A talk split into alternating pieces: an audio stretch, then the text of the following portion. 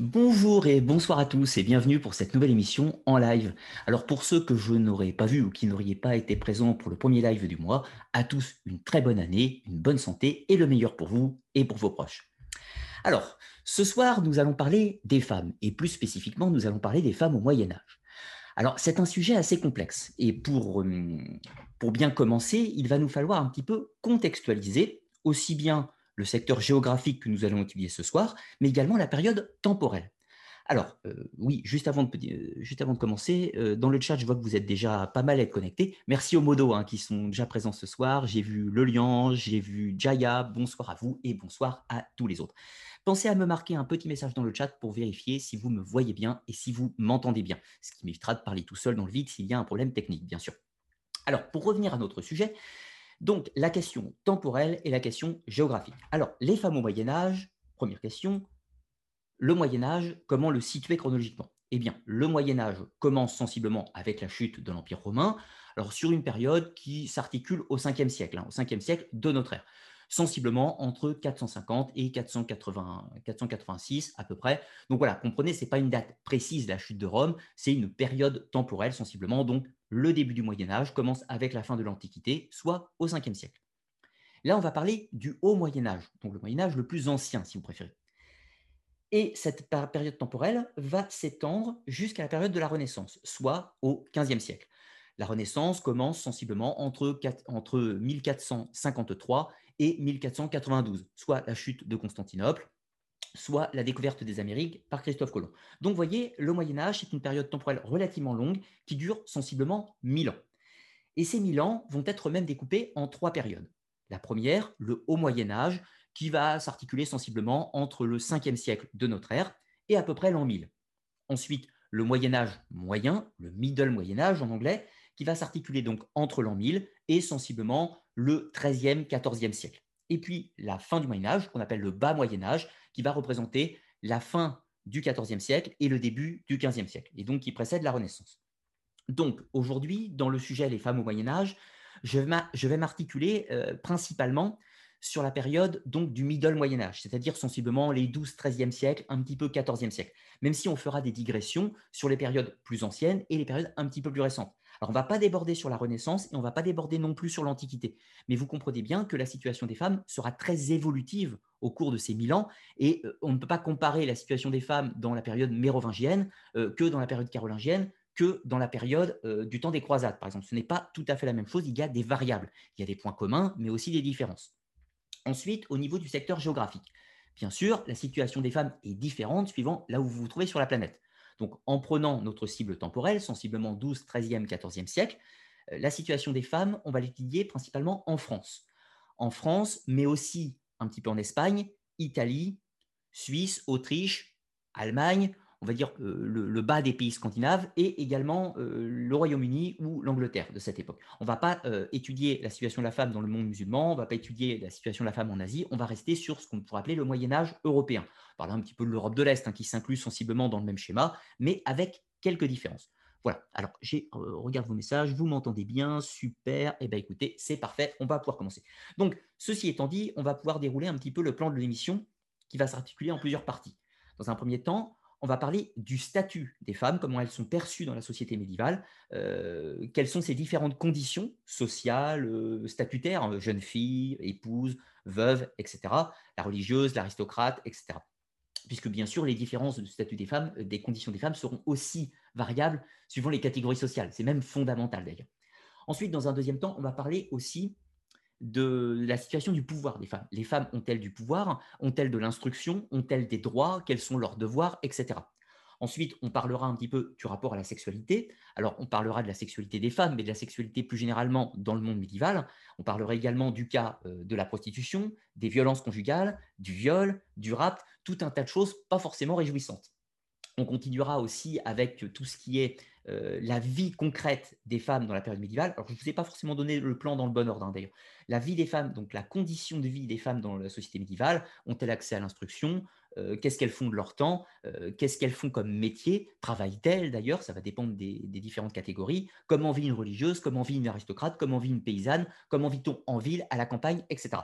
Et puis une dernière partie, On parlera donc de l'émancipation des femmes, alors pas forcément dans une vision 20e, 21e siècle, hein. on parlera de l'émancipation des femmes à la période médiévale. Y a-t-il des femmes qui ont cette sensation ou ce désir de liberté?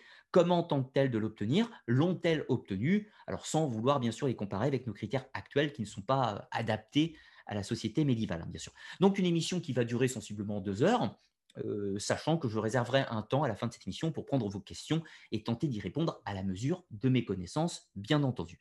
Alors, je vais euh, partager mon petit document pour me guider dans cette émission. Alors, on va citer bien sûr de nombreux exemples, hein, de nombreux exemples, mais n'oubliez pas néanmoins qu'il s'agit d'une euh, conférence de vulgarisation. On va survoler le sujet, on va raconter quelques anecdotes et tenter de présenter la, thématique dans son ensemble, mais on ne va pas pouvoir rentrer spécifiquement dans chaque thématique en détail, puisque c'est un sujet éminemment complexe, vous l'aurez bien compris.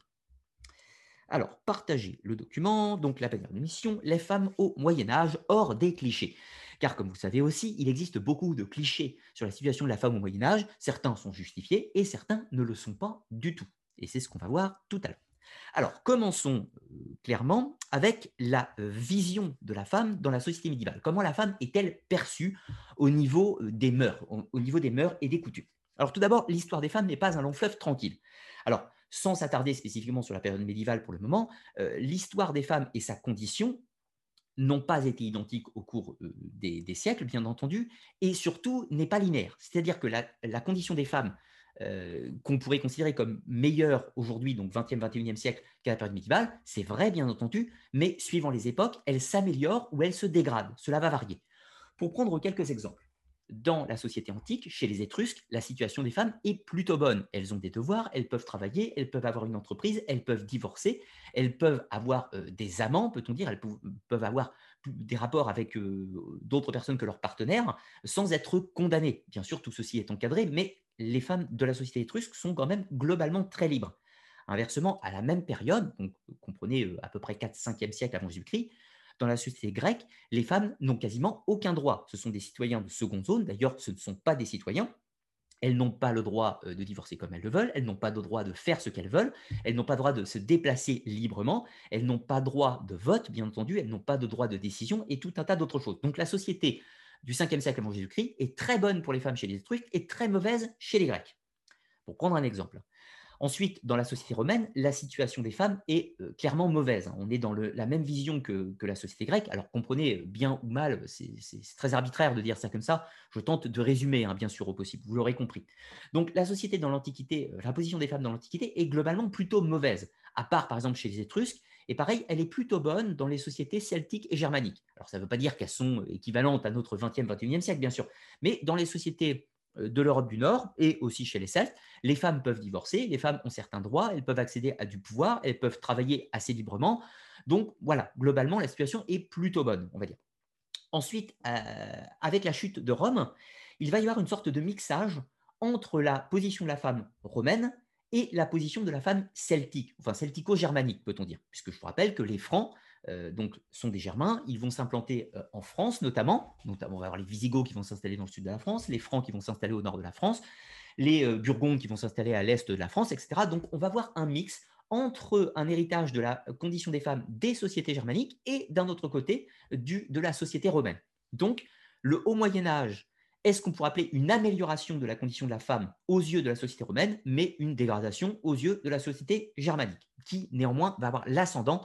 Donc concrètement, pendant le Moyen Âge, la position des femmes est plutôt bonne, peut-on dire, en caricaturant. Cela va se dégrader, dégrader en fait progressivement à partir du 11-12e siècle, où la situation des femmes, euh, le, droit va encadrer énormément de choses sur la situation des femmes, et de ce fait, leur condition va se réduire, va, se dégrader, peut-on dire. Et cette dégradation va être progressive jusqu'à la période de la Renaissance, et là, à la période de la Renaissance, c'est une dégradation absolue de la condition de la femme.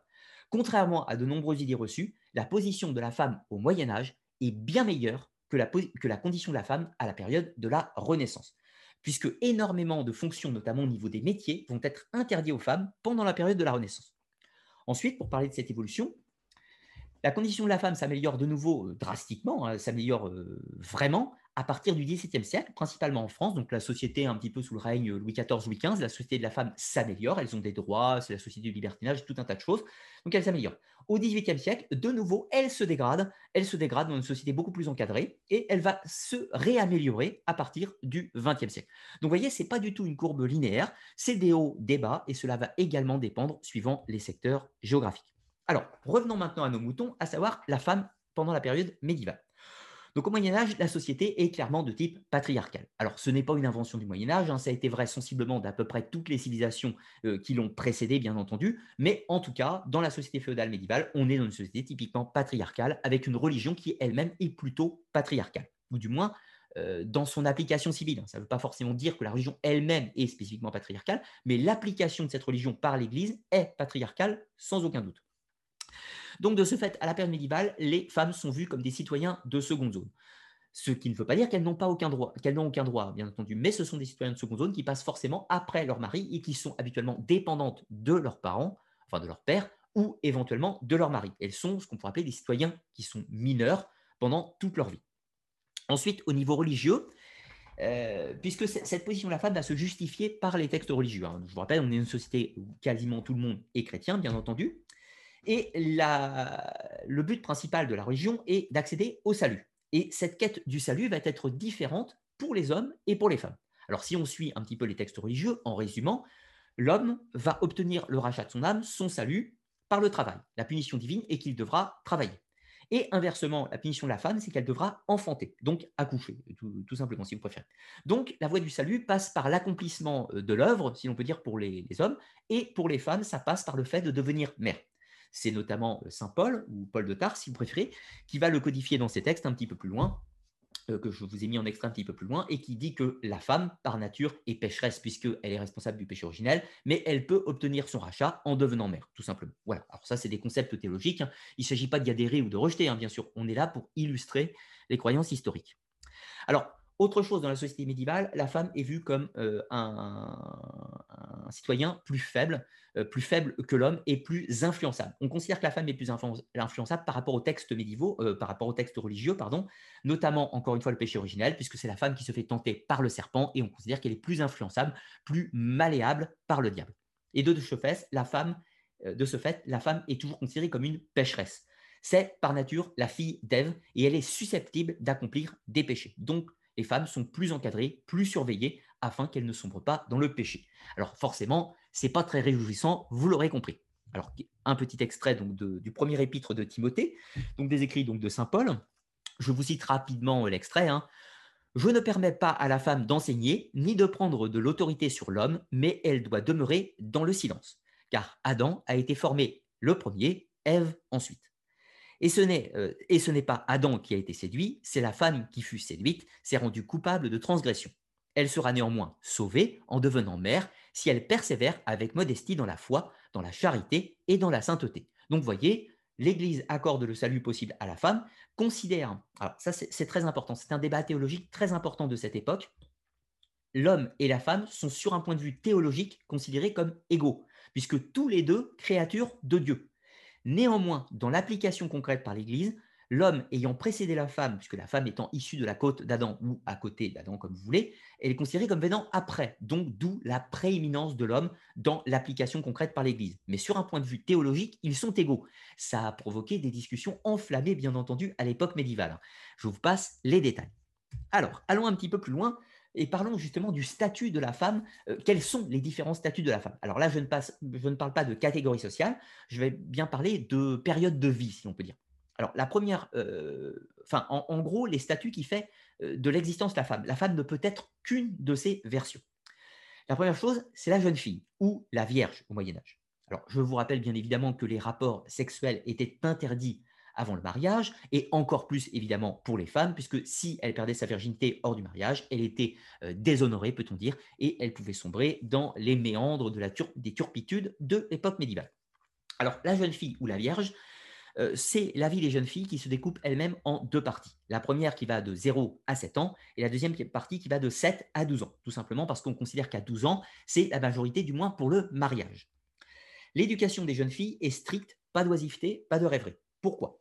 Eh bien, l'éducation à la maison des jeunes filles, on, fait tout pour ne pas les laisser trop rêver à l'avenir. On fait tout pour que la femme soit, entre parenthèses, un citoyen qui va pouvoir respecter les codes médiévaux, ne pas lui laisser trop d'espoir sur l'avenir, puisque lui, montrer clairement ses objectifs, qui sont avant tout le mariage, devenir mère, et s'occuper de son époux et s'occuper de la maison. vous voyez, c'est pas très, très ragoûtant l'éducation des femmes à cette époque. C'est très encadré afin qu'on ne les laisse pas trop rêver, être trop oisives euh, d'un futur possible. On va dire, on ne laisse pas avoir trop d'espoir sur le futur. Alors, c'est pareil pour les garçons, mais sous une autre forme. On ne va pas forcément l'étudier ce soir, mais les gamins, euh, les, les, les, leur laisse pas forcément trop d'espoir, puisqu'il y a toute cette connotation du déterminisme par rapport au métier. Euh, habituellement, le garçon fait le même métier que le père et euh, la fille fait le même métier que la mère, habituellement. Vous voyez tout le déterminisme de l'époque médiévale. Donc, les jeunes filles sont très protégées, puisqu'on est dans une époque violente où il y a énormément de risques, le rapt, le viol et tout un tas d'autres possibilités. Donc, les femmes sont toujours à la maison et quand elles sortent, c'est accompagné. Les jeunes filles ne se déplacent pas toutes seules dans la période médiévale, ou alors sauf dans des cas relativement euh, rares, si on peut dire. pour prendre une différence, la jeune fille euh, de la campagne, de la ruralité, va pouvoir sortir plus librement que la jeune fille de la ville. En ville, c'est quasiment totalement impossible. On va avoir également des différences entre le nord et le sud de la France, où les déplacements ne sont pas, euh, autorisés de la même façon. Donc, la jeune fille vit dans une sorte de, paradis béni, on peut dire, de ses 0 à 7 ans, où elle est encore dans, cette oisiveté, même si on fait tout pour euh, éloigner ces concepts d'elle. Et à partir de 7, à, de 7 à 12 ans, elle va commencer à travailler elle va commencer à travailler, ce que nous verrons un petit peu par la suite. Alors ensuite, la deuxième phase, le deuxième statut pour une femme, c'est celui euh, de l'épouse, et ceci passe bien évidemment par le mariage. Donc le mariage est le bien commun de la famille. Les jeunes filles, à l'époque médiévale, sont en âge de se marier à partir de 12 ans. À noter que pour les garçons, c'est à partir de l'âge de 14 ans. Pourquoi? Parce qu'on considère que les, garçons sont un peu matures un petit peu plus tard que les filles, ce qui est très certainement toujours le cas aujourd'hui, évidemment. Alors, les jeunes filles sont aptes à se marier à partir de 12 ans, ce qui correspond sensiblement à la puberté, sachant que je vous rappelle que sur un point de vue euh, biologique, la puberté intervenait un petit peu plus tôt à l'époque médiévale. C'est dû euh, à nos évolutions alimentaires, à nos évolutions de mode de vie, etc., et tout un tas d'autres choses. Donc voilà, les filles étaient considérées, comme on étaient considérées en âge de se marier à partir de 12 ans. Ça ne veut pas dire qu'elles se mariaient toujours dès 12 ans, et on va voir que dans l'aristocratie, les femmes se marient très jeunes, et inversement, dans les classes les plus populaires, les femmes vont se marier un petit peu plus tard, parfois 18, 20, 22, jusqu'à 25 ans. Alors, les femmes, euh, entre 7 et 12 ans, euh, quand elles arrivent en âge de se marier, alors bien sûr au-delà de 12 ans aussi, 14, 15, 16, etc., elles se doivent d'être attirantes. Le but d'une femme étant de trouver un époux, elle doit se mettre en valeur. Habituellement, elle garde les cheveux détachés, elle doit bien se parer, elle doit être, encore une fois, séduisante pour pouvoir plaire à son futur prétendant, pouvoir attirer la convoitise et donc pouvoir attirer le mariage, tout simplement. Alors, la moyenne d'âge euh, du mariage de l'époque médiévale, donc comprenez 12-13e siècle, on est sensiblement à 17 ans 17 à 18 ans pour les femmes. C'est la, moyenne, hein, comprenez, il y en a qui se marient à 12 ans, il y en a qui se marient à 25. La moyenne d'âge, c'est 17-18 ans. Pour les hommes, c'est 28 ans. vous voyez une grosse différence d'âge, des quasiment 10 ans d'écart entre euh, l'âge de mariage pour les hommes et pour les femmes. Alors, d'où cela vient? Eh bien, en fait, c'est très simple. Il était de coutume dans la société médiévale que euh, l'homme soit plus vieux que la femme. C'était un critère euh, très habituel. Il n'était pas rare de voir des mariages, par exemple, d'une fille de 17 ans avec un homme de 30, 35 ans, voire même 40 ans. Hein. Parfois même quasiment des vieillards, en l'occurrence.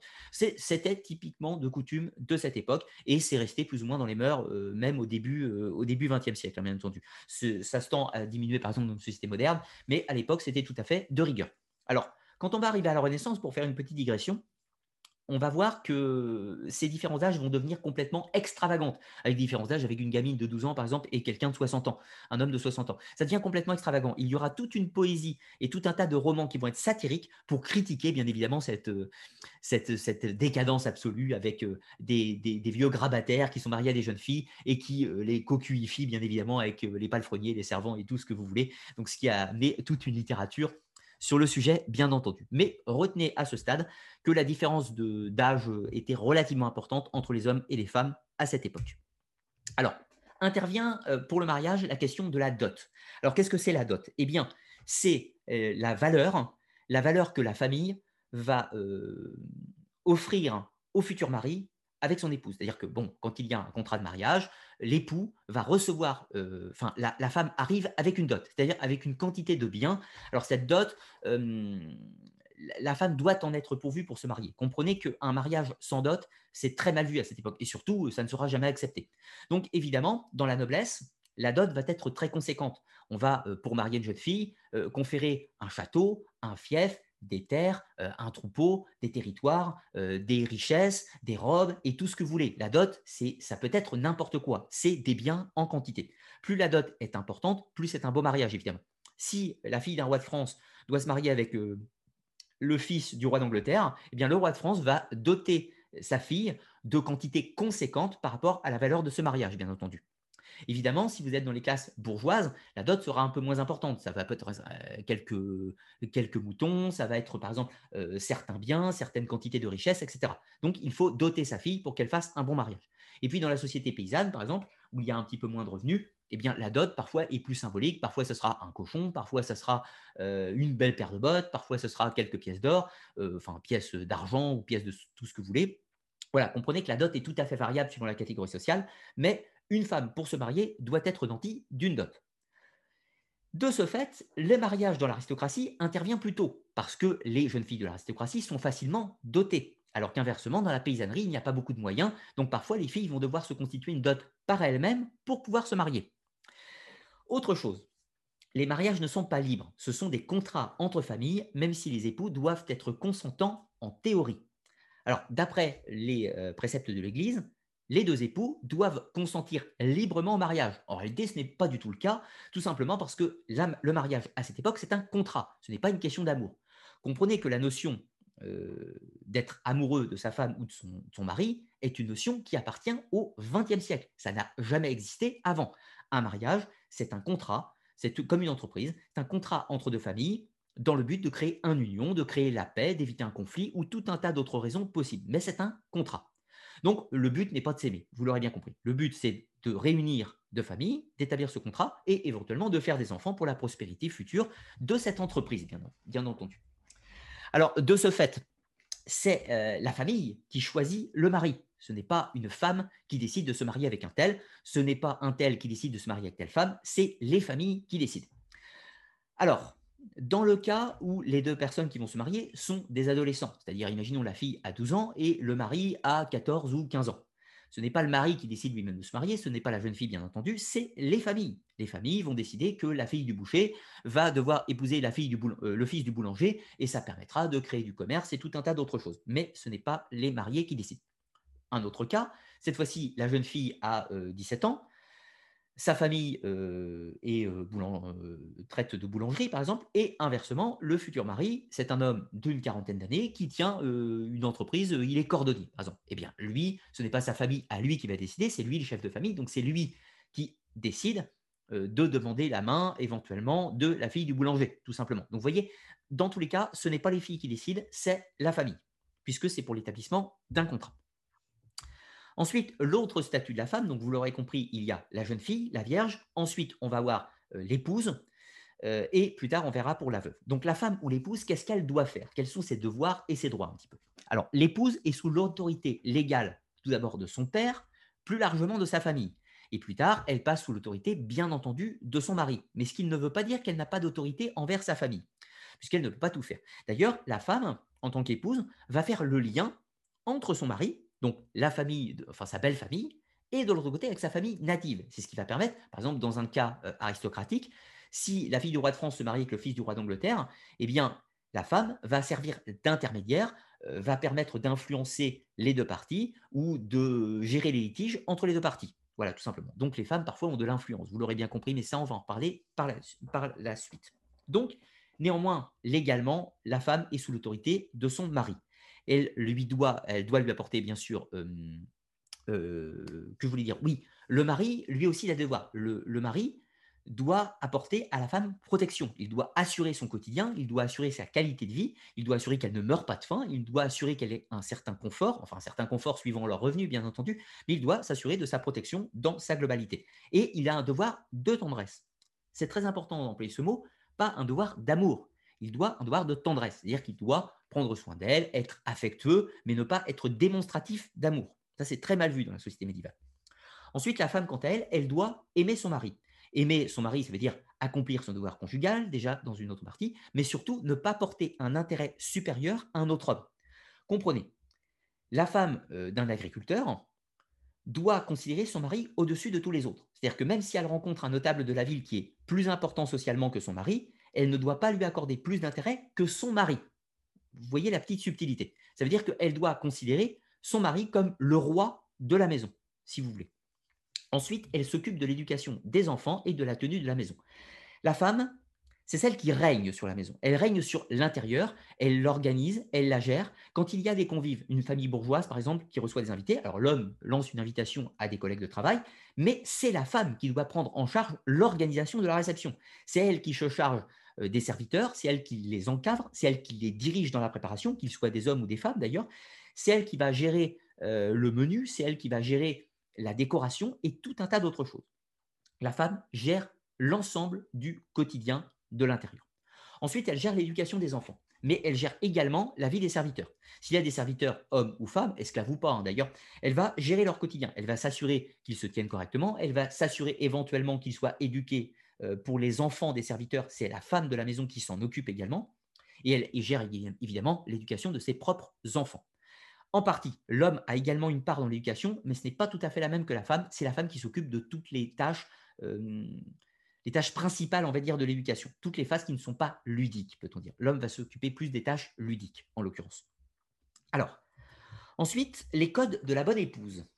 Alors, la femme mariée doit se tenir correctement. Alors, se tenir correctement, qu'est-ce qu'on entend par là? Eh bien, elle ne doit pas avoir d'excès de débauche, elle ne doit pas être ivre sur la voie publique, elle ne doit pas manquer de respect euh, aux, collègues de travail de son mari, elle ne doit pas euh, elle ne doit pas hurler en public, elle ne doit pas injurier de gens dans la rue, elle doit se tenir correctement.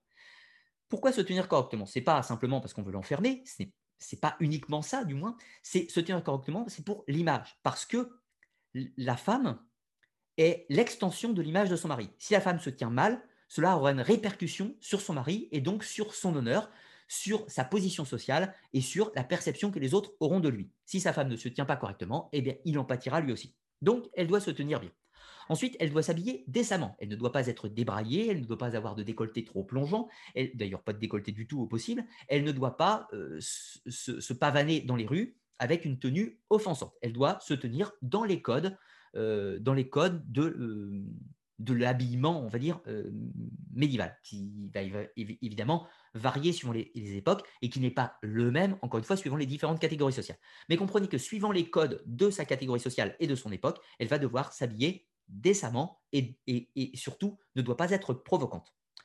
Ensuite, la vie individuelle étant sujette aux notions euh, de bien commun de la société, tout ce qui est habillement, comportement de la femme mais de l'homme également, parce que là je parle des femmes, mais comprenez que c'est valable pour l'homme. Tout ce qui se fait doit répondre au code de la société. À l'époque, le culte de l'individu, l'individualisme, ça n'existe pas dans la société médiévale. Nous, nous faisons partie d'un ensemble. Un homme, il n'est qu'un individu dans une société. Et il doit de ce fait fusionner avec ces éléments de la société. On se tient correctement, on respecte les autres, on doit fusionner avec cet environnement social tout débordement au code global est considéré comme mal vu et peut vous écarter du champ de la société. Or, si vous êtes écarté du champ de la société, vous ne pouvez plus travailler, vous ne pouvez plus avoir de commerce, vous ne pouvez plus vendre vos produits, vous ne pouvez plus rien faire. Et vous pouvez, par exemple, être excommunié dans le cadre de l'Église. Pour prendre un exemple, l'excommunication d'ailleurs dans l'Église, aussi bien pour les femmes que les hommes que les femmes. L'excommunication, ce n'est pas simplement une condamnation de l'Église qui dit euh, tu n'es plus un chrétien, je te débaptise et tu, tu es une créature diabolique ça veut dire qu'au moment où une personne est excommuniée, tous les autres rejettent l'individu. Vous ne devez plus travailler avec lui, vous ne devez plus lui adresser la parole. Évidemment, il ne peut plus fréquenter l'office religieux, mais on ne peut plus acheter ses produits, on ne peut plus lui vendre de produits, on ne peut plus l'héberger dans une auberge. Donc, vous voyez, une excommunication, c'est une condamnation sociale à mort. Donc, vous voyez l'idée, l'individu doit fusionner avec un ensemble. C'est vraiment le code de fonctionnement de la société médiévale, où le culte de l'individu n'existait pas, encore une fois. Alors, encore une fois, il y a des, contre-exemples hein, dans l'aristocratie, mais ça reste relativement rare.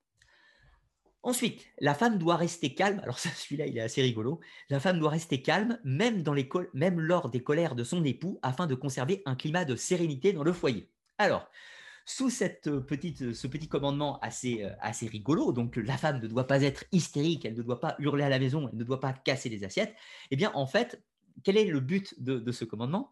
Eh bien, on considère que les hommes sont plus sanguins que les femmes, et de ce fait, un homme peut être en colère parce qu'il a une mauvaise journée, une mauvaise affaire et tout un tas d'autres choses.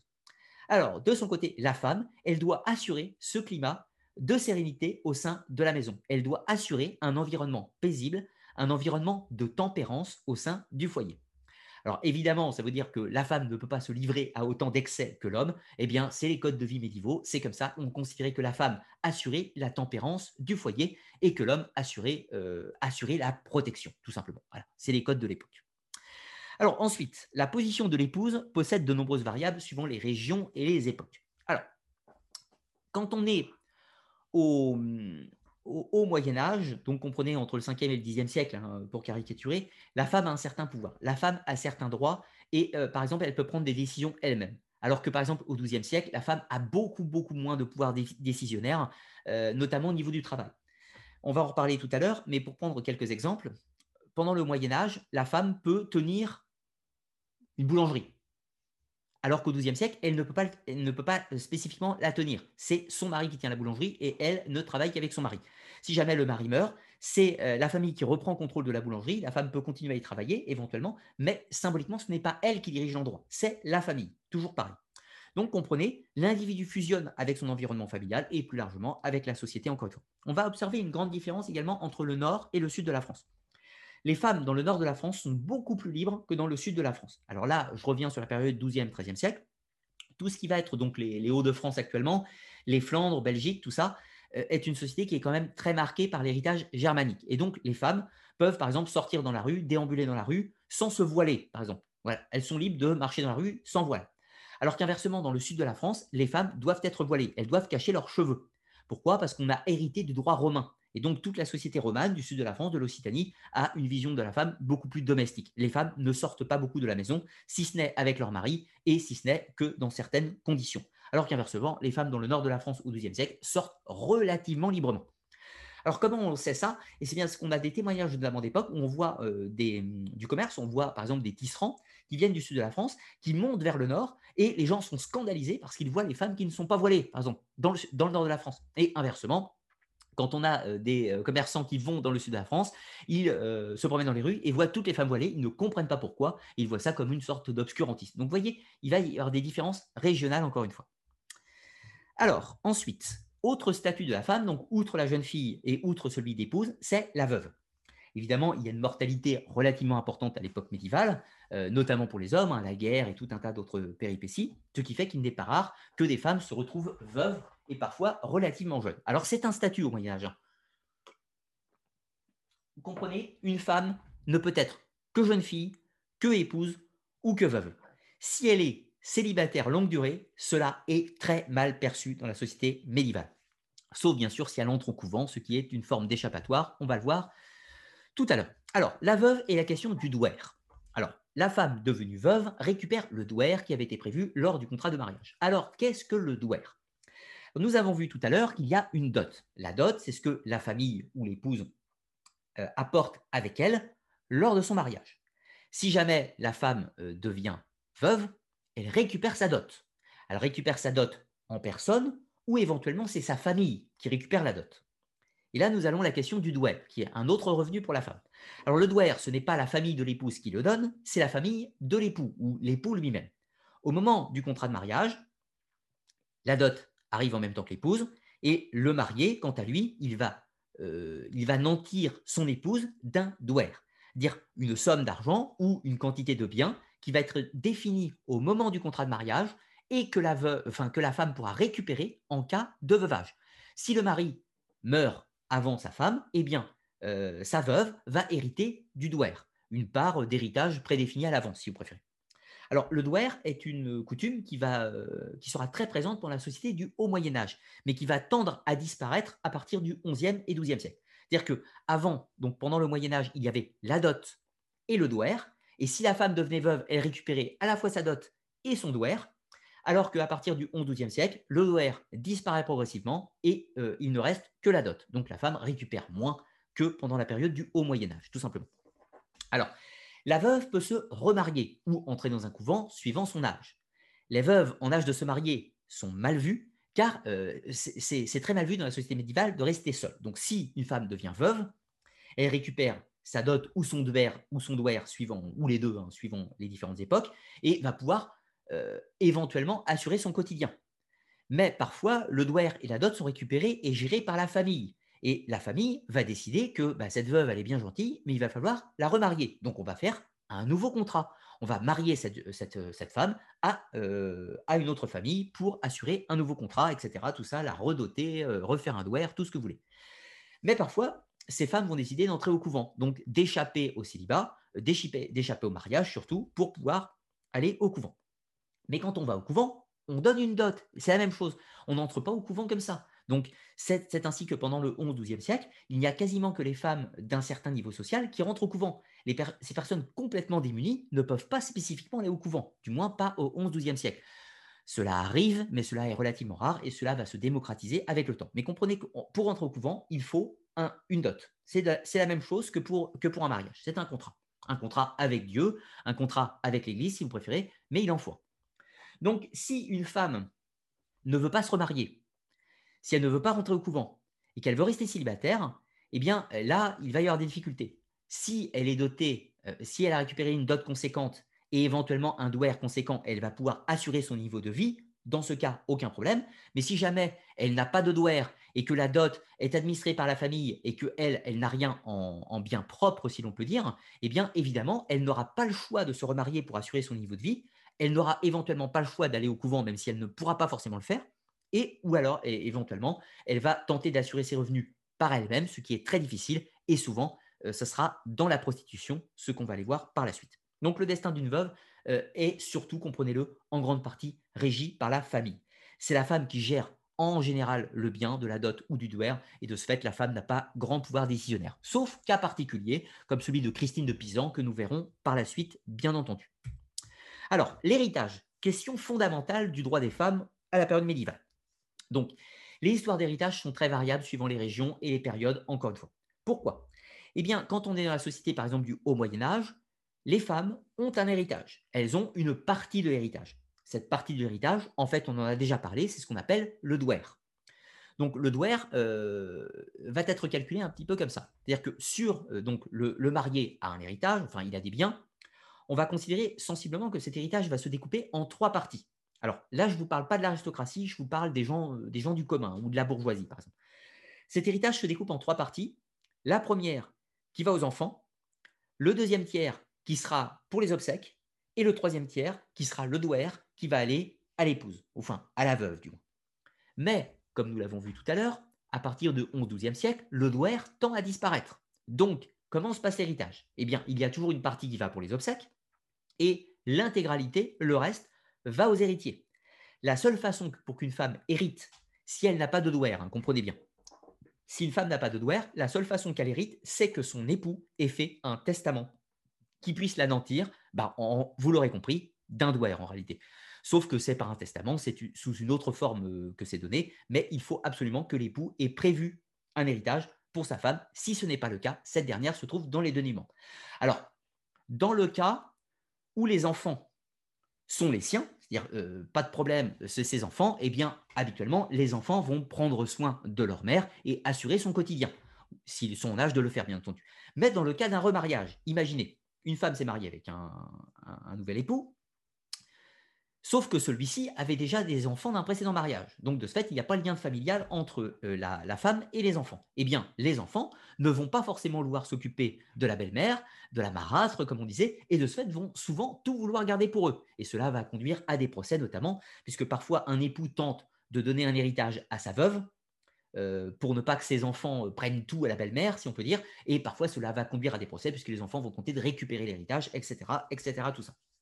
Alors l'héritage va aux enfants, alors euh, toute période bien sûr, l'héritage va aux enfants, sauf s'il est spécifié, comme je vous le disais, des clauses testamentaires qui accordent une part à l'épouse. Ça, je voulais spécifier. Les femmes peuvent hériter des titres et des fiefs s'il n'y a pas d'héritier mâle. Alors là, nous touchons à un sujet très, très, très, très compliqué. Alors tout d'abord, à l'époque médiévale, les femmes héritaient de choses. Ça, c'est acté. Donc, de ce fait, s'il y avait un seigneur dans l'aristocratie qui possédait de nombreux fiefs, Certains vont être, en, fait, on ne va pas dire spécifiquement la femme en hérite, mais la femme en est dotée. Comprenez-le. C'est-à-dire que la femme en hérite en partie ce qu'elle va offrir pour son mariage. C'est une forme d'héritage indirect, si vous voulez.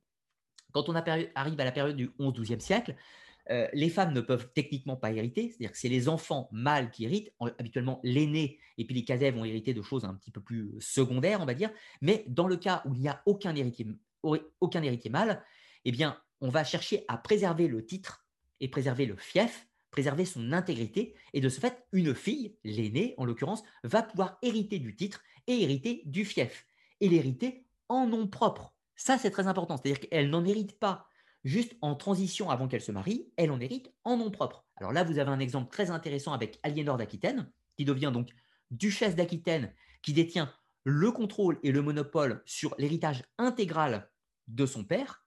Et quand elle se marie avec le roi de France, Louis VII, elle apporte le territoire d'Aquitaine, le comté euh, du Poitou et tout ce que vous voulez à son mari. Mais néanmoins, quand il divorce, elle reprend tout ce qu'elle a amené en dot et va pouvoir l'emmener pour ce second mariage. Donc, c'est bel et bien le titre de duchesse d'Aquitaine, de comtesse de Poitiers, etc.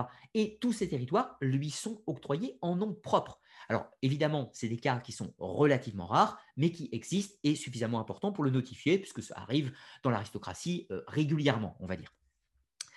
Alors ensuite, euh, comprenez bien que dans tous les cas, l'héritage est une question qui se règle au sein de la famille, que ce soit dans l'aristocratie ou que ce soit dans la bourgeoisie ou dans le bas peuple, c'est toujours une histoire de famille. Comprenez, pour l'histoire d'héritage, si la fille, euh, s'il n'y a pas de garçon et qu'il n'y a qu'une fille, euh, cette dernière va devoir hériter des titres, des biens, etc. Tout ça, mais tout ceci est encadré par la famille. Même si c'est la fille qui en hérite, euh, suivant l'âge de la fille, c'est quand même les cousins, les machins, les oncles, etc., qui vont gérer le patrimoine. Même si en nom propre, c'est la fille qui le possède, c'est quand même la famille qui administre à la fin les biens. Sauf dans le cas, par exemple, d'Aliénor d'Aquitaine, que je vous ai cité, où c'était une femme de caractère, une femme de poigne, si l'on peut dire, et qui était tout à fait en capacité de gérer par elle-même ses biens, bien entendu. Alors, on va passer dans la deuxième partie, la vie concrète hein, des femmes au Moyen Âge. Alors, tout d'abord, la situation des femmes se détériore périodiquement et s'améliore successivement. Ce n'est pas une courbe de progrès linéaire, comme je vous l'ai dit. Donc, pour prendre quelques points de comparaison, euh, pour parler de situation positive ou négative des femmes, alors comprenez, c'est très abstrait hein, de dire ça. Disons que globalement, la, situation des femmes pendant le Moyen Âge est plutôt bonne, plutôt bonne et meilleure dans le nord de la France. Quand on arrive au XIIe siècle, elle se détériore, mais elle reste plutôt bonne dans le nord de la France, mais euh, se détériore drastiquement dans l'Occitanie, dans le sud de la France. Quand on va arriver euh, au soubresaut de la Renaissance, c'est-à-dire sensiblement au XIVe siècle, la situation s'améliore, la situation des, femmes s'améliore un petit peu en Italie du Nord, par exemple, mais paradoxalement se dégrade en France dans l'intégralité. Et puis quand on arrive à la Renaissance, elle se dégrade absolument partout, si ce n'est en Angleterre où euh, la situation de la femme se maintient quelque temps un petit peu. Donc vous voyez, c'est pas du tout linéaire. Et c'est vraiment des évolutions au cours de l'histoire, hein, puisque au, XVIIIe siècle, par exemple, la situation des femmes s'est complètement dégradée, alors qu'elle était très bonne au, euh, euh, excusez-moi, au 18e siècle, la situation des femmes est plutôt bonne, alors qu'au XIXe siècle, elle se détériore drastiquement. Donc, à l'époque médiévale, 12, 13, 14e siècle, on constate une fracture entre le nord et le sud. C'est ce que je vous disais tout à l'heure. Par exemple, il n'est pas rare dans le nord de la France qu'on voit des femmes qui tiennent un commerce. Des veuves, hein, comprenez-le. Donc, une veuve qui a décidé de maintenir l'entreprise euh, de son foyer après le décès de son mari et qui va pouvoir administrer l'entreprise familiale. Alors que dans le sud de la France, eh bien l'entreprise familiale, s'il y a le décès du mari, eh bien la femme ne l'administre pas, c'est la famille qui prend le contrôle de l'entreprise et qui va l'administrer euh, en nom propre, bien sûr. Donc les femmes n'ont pas la capacité de gérer l'entreprise dans le sud de la France au XIIe siècle, alors que dans le nord, elles l'ont tout à fait, mais dans le cas d'un veuvage, bien entendu. La situation des femmes est très différente suivant les classes sociales, aristocratie, bourgeoisie, etc. et le cadre de vie citadin ou rural. Là, je ne vous fais pas un dessin, mais euh, les, euh, les, attentes, on va dire, de la femme aristocrate ne sont pas les mêmes que la femme du peuple. Évidemment, les mariages ne sont pas les mêmes, les droits ne sont pas les mêmes, euh, les, les sanctions ne sont pas les mêmes, et surtout la vie conjugale n'est pas du tout, du tout, du tout la même. Comme on va le voir, dans les sociétés plutôt prolétaires, donc dans les classes euh, laborieuses, on va dire, de la période médiévale, le mari a légalement le droit de frapper sa femme. Vous voyez, c'est pas très rigolo, alors que dans l'aristocratie, euh, ça n'arrive pas, clairement. un, seigneur ne malmène pas sa femme physiquement. Cela est très mal vu dans la société médiévale, alors que dans les classes laborieuses, c'est tout à fait commun. vous voyez, il y a une différence quand même assez notable. Et puis tout un tas d'autres points qu'on va voir par la suite. Alors, intéressons-nous d'abord à la femme des campagnes et ses activités. Alors tout d'abord, la femme est multitâche. La femme est multitâche, elle s'occupe de la maison, des enfants et assiste son époux dans le travail de la ferme. Alors, contrairement à certaines idées reçues aussi, parfois, les femmes travaillent au Moyen Âge. Elles travaillent même beaucoup, parfois même plus que les hommes. Alors, pourquoi plus que les hommes? Enfin, en réalité, ce n'est pas qu'elles travaillent plus, c'est qu'elles travaillent différemment. La femme de la ruralité, fatalement, elle travaille à la ferme. C'est une exploitation agricole, élevage, euh, céréales, tout ce que vous voulez, bien évidemment, laiterie, viticulture, euh, les bovins, enfin tout ce que vous voulez. Donc, les femmes vont s'occuper évidemment du foyer, elles s'occupent de l'entretien de la maison, elles s'occupent de gérer les serviteurs s'il y en a, parce qu'il y a quand même, c'est pas parce qu'on fait partie des classes laborieuses qu'on est forcément démuni, il y a des personnes qui ont euh, des moyens dans la ruralité et qui vont avoir des employés, des métayers, des serviteurs, etc. Donc si c'est le cas d'une famille d'agriculteurs relativement aisée, eh bien la femme va encadrer tous les serviteurs. Ça c'est important. Donc elle s'occupe de la maison, comme je vous le disais, et elle s'occupe également du travail à la ferme. Alors, habituellement, c'est plutôt l'homme qui va euh, à la labour, c'est plutôt l'homme qui plante les semences, mais inversement, la femme va s'occuper, par exemple, de faire le lait. Elle va s'occuper de traire les vaches, elle va s'occuper de euh, faire le miel, elle va s'occuper euh, de conditionner les denrées, etc. Tout un tas de choses. Donc la femme est tout à fait hum, en synergie avec son mari dans le travail de la ferme. Alors après, dans certaines parties clés de l'année, par exemple au moment des vendanges, au moment des récoltes ou tout un tas d'autres moments de l'année, la femme va intervenir avec son mari directement euh, pour euh, directement au fauchage. Hein. Par exemple, les femmes peuvent tout à fait manier la faucille, etc. Même si elles le font moins souvent que les hommes, c'est tout à fait fréquent que les femmes font des travaux que l'on qualifie de masculins. Mais dans les illuminures euh, du Moyen Âge, on voit tout à fait que les femmes pratiquent toutes les activités de la ferme, même si, évidemment, c'est de façon plus rare pour les femmes. Habituellement, les femmes sont astreintes à des métiers euh, qui ne portent pas spécifiquement de charges lourdes ou qui ne, sollicitent pas une force, une force euh, pourrait-on dire, masculine, sans faire de, de mauvais jeu de langage. Donc, Comprenez que ce, découpage de l'activité entre l'homme et la femme, il existait déjà préalablement, ce n'est pas une invention du Moyen Âge. Euh, pendant l'Antiquité, euh, les répartitions étaient sensiblement les mêmes et elles seront encore sensiblement les mêmes jusqu'au début du XXe siècle. Il n'y a pas vraiment de différence sur, euh, ce, dans ce domaine-là. Donc répartition des tâches pour le travail agricole est sensiblement le même que pour les périodes précédentes, je vous l'ai dit. Ensuite, la femme est néanmoins considérée comme la servante de son époux et ne bénéficie pas du même revenu. Alors, Qu'est-ce qu'on veut dire par là? Évidemment, si euh, c'est une exploitation agricole, comprenez que le mari possède l'exploitation en nom propre, c'est un employé euh, libre, ce n'est pas un serf, ce n'est pas un métayer, c'est un vrai cultivateur qui possède ses terres, eh bien, euh, la femme est copropriétaire de ses biens, puisque le contrat de mariage s'articule ainsi. Donc, de ce fait, la femme ne touche pas de revenus, puisque c'est le travail de l'exploitation qui assure un revenu. Donc, dans ce cas-là, il n'y a pas de salaire. Mais inversement, dans les classes agricoles, si euh, l'homme et la femme sont des métayers, c'est-à-dire qu'ils travaillent au service d'autres personnes, eh bien, l'homme est payé un certain montant et la femme est payée moins cher que son mari. Pourquoi? Parce qu'on considère que le travail de, la femme est moins efficace que le travail de son époux. Alors pourquoi considère-t-on que le travail de la femme est moins efficace que celui de son époux? Eh bien, non pas qu'on considère que la femme, la femme travaille mal, mais on considère que la femme travaille moins parce qu'elle est obligée de s'occuper des tâches domestiques. Donc, de ce fait, vu qu'elle s'occupe des tâches domestiques de la maison et tout un tas d'autres choses, de l'éducation des enfants et tout ce que vous voulez, eh bien, on considère qu'elle a moins de temps pour les autres tâches euh, qui suggèrent son salaire. Donc, en gros, on considère que la femme travaille deux fois moins que l'homme. Alors, évidemment, c'est très arbitraire comme jugement, mais c'est la société médiévale, c'est comme ça. Alors, ensuite, on retrouve euh, les femmes dans la plupart des activités agricoles euh, sur les manuscrits médiévaux, comme je vous le disais. il n'y a pas tellement de métiers interdits aux femmes dans la ruralité, même si, encore une fois, tout ce qui est charge lourde, tout ce qui est travaux physiques comme le labour, est plutôt réservé à l'homme par tradition. Alors, en cas de veuvage, évidemment, il peut arriver qu'une femme devienne veuve et possède une exploitation agricole.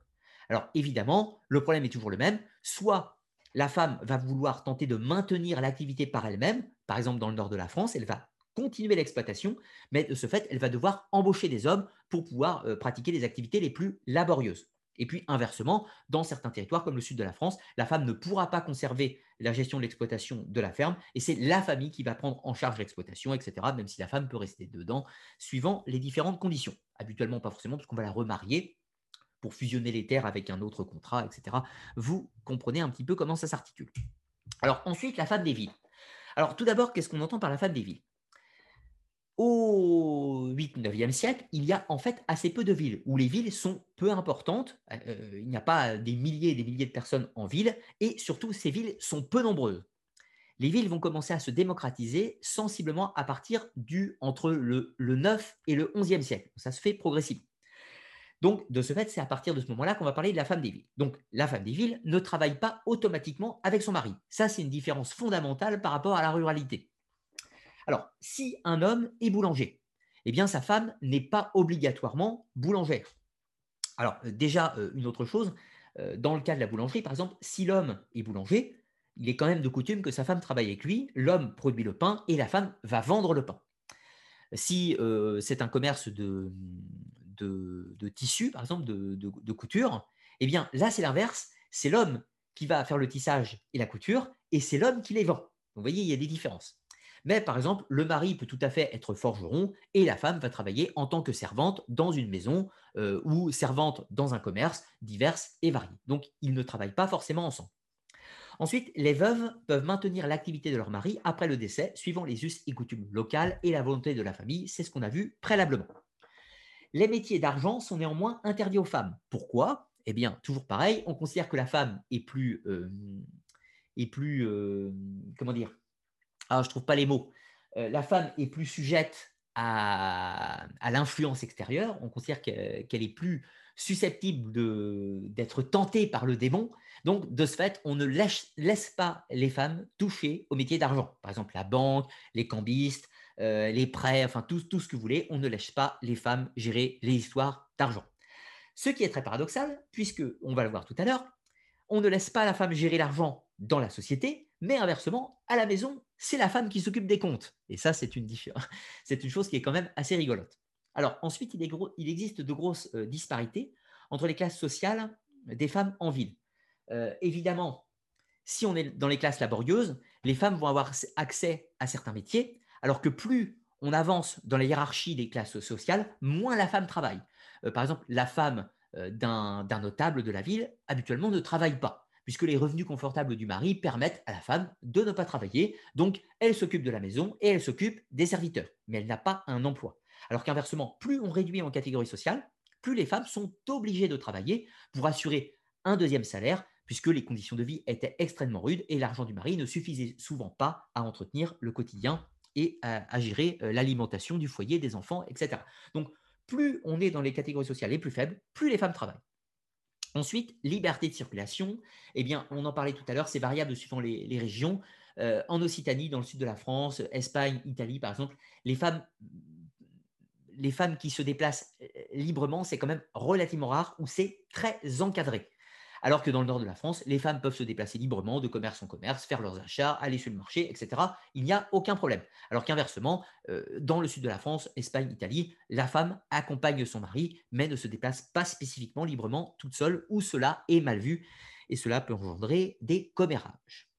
Alors, les principaux métiers des femmes de la ville, hein, comprenez-le, puisque vous l'aurez bien compris, dans le monde agricole, le métier des femmes s'articule autour euh, de la ferme, de l'élevage, des céréales, de la production, du lait, du miel, etc. Tout ce que vous voulez. Donc, les principaux métiers des femmes en ville. Alors, ça ne veut pas dire qu'il n'y a que ces métiers-là. En fait, les femmes peuvent faire tout un tas d'activités, parfois même des métiers qu'aujourd'hui on considère comme des métiers d'hommes. Alors là, je vais vous sortir une anecdote.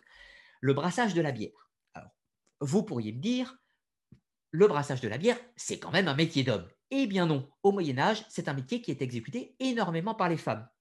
Alors, il y a de nombreuses femmes qui brassent la bière, notamment dans les couvents et notamment dans le monde anglo-saxon.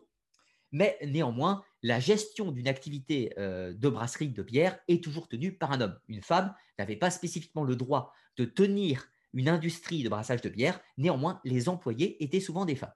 Comme quoi Alors, les métiers euh, néanmoins qui sont euh, fréquemment, fréquemment le lot des femmes. Alors, tout d'abord, tout ce qui va être le lot des femmes en ville.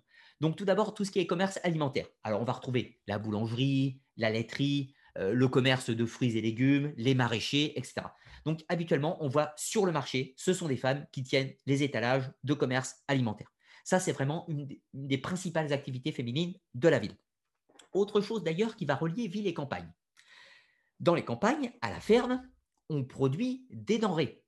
Eh bien, ce sont souvent les femmes qui vont vendre ces mêmes denrées sur les marchés de la ville, ce qui fait une sortie, si l'on peut dire. Et on va voir par rapport aux, activités ludiques euh, de la période médiévale. Donc, les femmes de la ruralité peuvent également se déplacer pour aller en ville, notamment dans le cadre du commerce alimentaire, des biens, des produits et tout ce que vous voulez.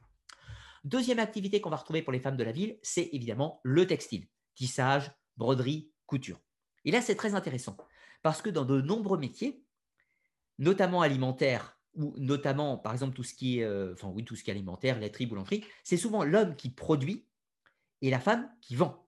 Alors que dans le tissage, c'est l'inverse. C'est la femme qui produit et c'est l'homme qui vend.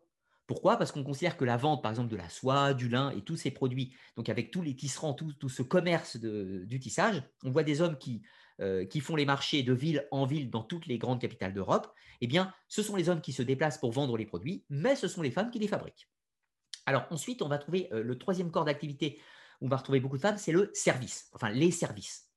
Alors on va trouver les blanchisseuses, euh, donc pour le linge, etc. Tout ça. On va retrouver les servantes. Alors servantes, les servantes de maison, par exemple, euh, dans une famille bourgeoise, il y a des servantes, des femmes de chambre, des femmes qui s'occupent de la cuisine, tout un tas d'autres choses, et donc il y a des employés. Donc c'est un métier de servant.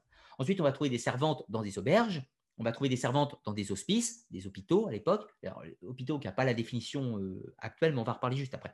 Donc, la femme peut être servante dans tout un tas de corps de métiers. Sachant que, fatalement, vous l'aurez compris, en réalité, le métier d'une femme dans la ruralité, c'est automatiquement servante, servante de son époux, mais qui est en l'occurrence très multitâche. Ensuite, euh, quatrième catégorie de métier qui est très répandue dans la période médiévale pour les femmes, c'est les soins. Alors, bien évidemment, les sages-femmes, les sages-femmes, euh, à l'époque, accoucher, euh, accoucheuse, c'est un métier de femme. c'est inimaginable qu'un homme pratique des accouchements à la période médiévale. Alors, sauf cas exceptionnels, parfois certains médecins de campagne, etc., qui se font, mais globalement, le travail de l'accouchement, c'est le travail des femmes, donc des sages-femmes. Et bien pire que cela, les médecins sont des femmes à la, période, euh, à la période médiévale. Alors là, on est complètement dans un cliché, une idée reçue comme quoi les femmes n'ont pas accès à la médecine et que ce sont les hommes euh, qui font de la médecine et qui brûlent les méchantes sorcières qui sont des guérisseuses. Eh bien, ça, c'est une idée reçue. En réalité, cette idée que ce sont les hommes qui ont mainmise sur la médecine, ça, c'est pendant la Renaissance. Mais pendant la période 12, 13, 14e siècle, eh bien, au contraire, ce sont les femmes qui sont les guérisseuses des villages, qui connaissent les potions, qui connaissent tout un tas de remèdes divers et variés et qui vont s'occuper des soins. Et ça, on va le retrouver notamment dans les hospices, alors les hôpitaux. Qu'est-ce qu'un hôpital à l'époque médiévale? À l'époque médiévale, un hôpital, c'est un lieu où on soigne les malades, mais c'est également un lieu de refuge, un lieu de charité, où on va héberger les pauvres, c'est également un lieu de passage où, par exemple, des voyageurs, des pèlerins vont s'arrêter pour dormir pour le gîte et le couvert afin de reprendre leur pèlerinage. Donc, un hospice, c'est un lieu euh, de charité chrétienne avant toute chose. Et les femmes y tiennent toute leur place, puisque ce sont les femmes qui assurent les soins, c'est les femmes qui font le service à l'intérieur, c'est les femmes qui nourrissent les personnes, donc qui font toutes les tâches dans les hôpitaux. Alors, il n'est pas rare de trouver certains hommes qui peuvent également s'occuper de médecine et qui peuvent également s'occuper de la gestion du lieu pour les tâches physiques et tout un tas d'autres choses, mais comprenez que la majorité des employés d'un hospice, ce sont des femmes. Ensuite, autre, euh, point très important, donc après ces quatre catégories de métiers hein, qui sont principalement le des femmes, donc vous voyez, en, caricaturant, c'est un petit peu le cas encore aujourd'hui. On voit par exemple que dans dans les soins, on trouve énormément de public féminin, les infirmières, les aides-soignantes, etc. Tout ça, c'est des choses qui sont un petit peu restées, mais qui tendent à évoluer. Aujourd'hui, on trouve pas mal d'infirmiers hommes euh, ou d'aides-soignants qui sont des hommes, bien entendu, mais à l'époque médiévale, c'était extrêmement rare, bien entendu. Donc, vous savez, parfois, on parle des métiers de femmes et des métiers d'hommes, euh, et, euh, ça, c'est vrai dans les deux sens. C'est-à-dire qu'il y a des métiers qui étaient plutôt interdits aux femmes à une certaine époque, et des métiers qui étaient plutôt interdits aux, hommes à une certaine époque. être S'occuper de soins dans un hospice pour un homme, c'était mal vu, par exemple, à l'époque. Alors, parlons un petit peu de la douloureuse question des salaires, qui fait encore débat de nos jours. Eh bien, dans, euh, comprenez, dans les villes, dans les villes, le salaire d'une femme est sensiblement deux tiers de celui de son mari, ou un tiers euh, ou la moitié de celui de son mari. Donc les femmes sont payées un tiers de moins ou moitié moins suivant les corps de métier, suivant les villes et suivant les époques. Alors pourquoi elles sont payées moins cher? Eh bien, pour une double raison. La première, c'est qu'on considère que le travail des femmes est moins efficace. Pourquoi? Parce qu'elles travaillent moins à cause de toutes les tâches domestiques, etc. Tout ça. Et de plus, on considère que les femmes sont moins efficaces euh, parce qu'elles travaillent moins vite, elles travaillent moins bien, etc. Tout un tas d'autres choses. Alors, on est complètement dans le cliché, on est complètement dans les idées reçues, mais c'était les codes et les us et coutumes de l'époque. Donc, à travail égal, la femme touchait moins à l'époque. Et ça, ça va, ça va amener un, un sujet intéressant, c'est ce qu'on peut parler un petit peu de le principe d'ouvrier qualifié. Euh, au Moyen Âge, il y a tout un tas de corps de métier, notamment, par exemple, je vous parlais tout à l'heure des brasseries, donc l'endroit où on faisait le brassage de la bière. Eh bien, on employait beaucoup les femmes. Pourquoi on employait beaucoup les femmes? Eh bien, parce que c'était une main-d'œuvre moins chère.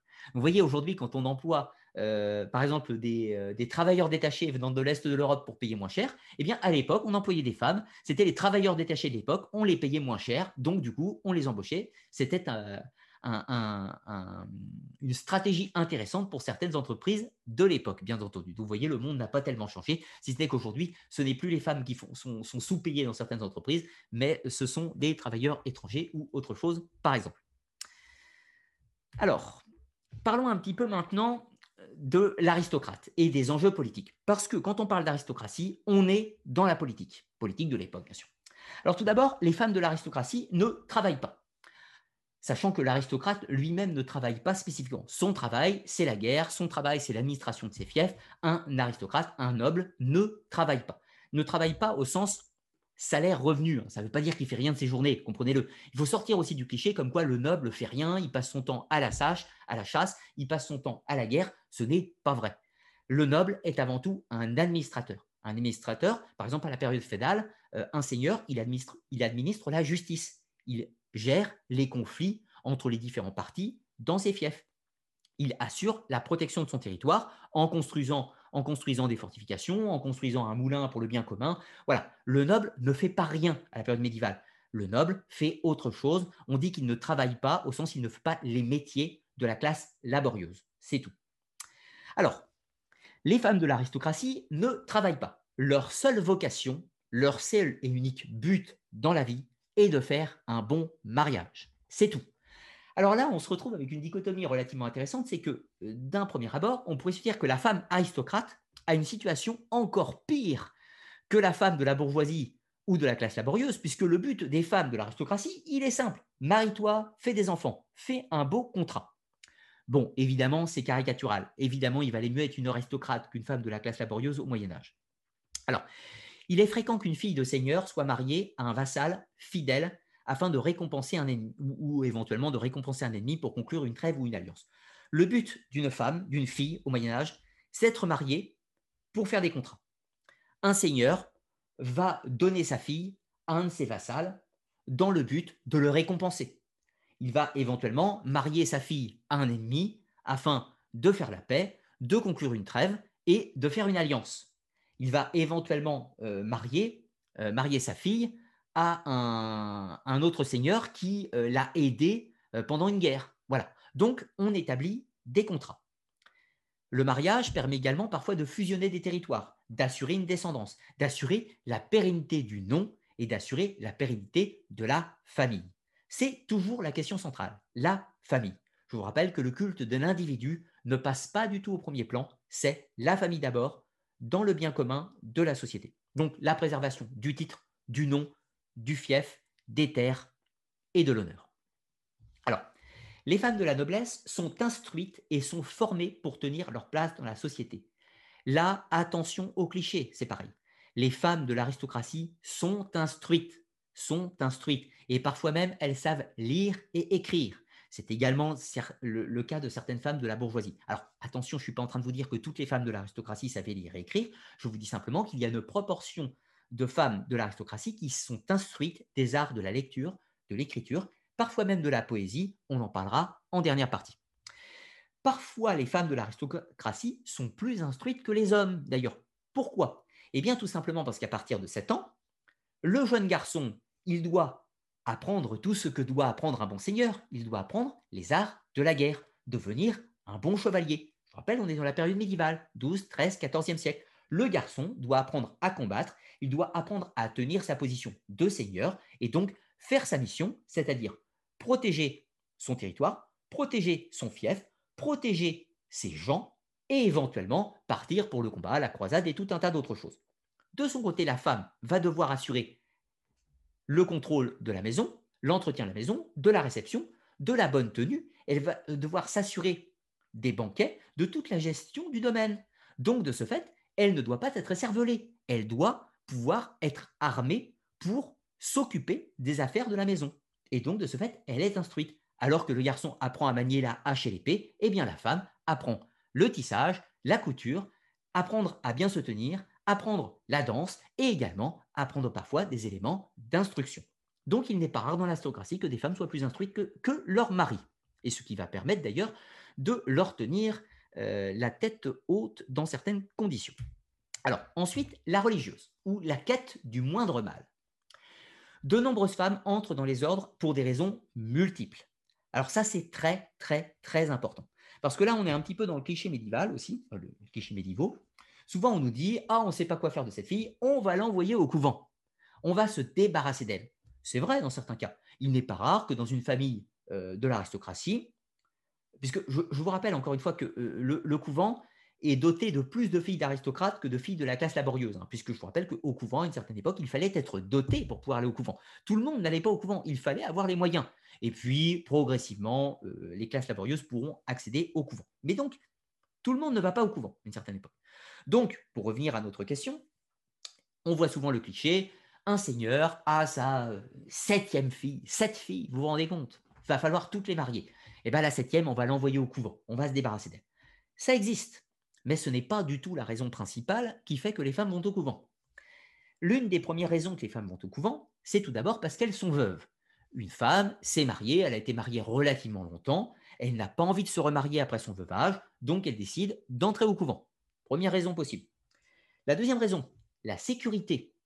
Parfois, une femme se dit Ouh là là, c'est bien difficile cette société, je suis une bourgeoise, euh, la vie ne me promet que des désagréments, eh bien, je choisis la solution de facilité, je vais aller au couvent. C'est un lieu sécuritaire, je serai nourri, je serai protégé. Donc, le couvent, c'est une sorte d'asile du moindre mal.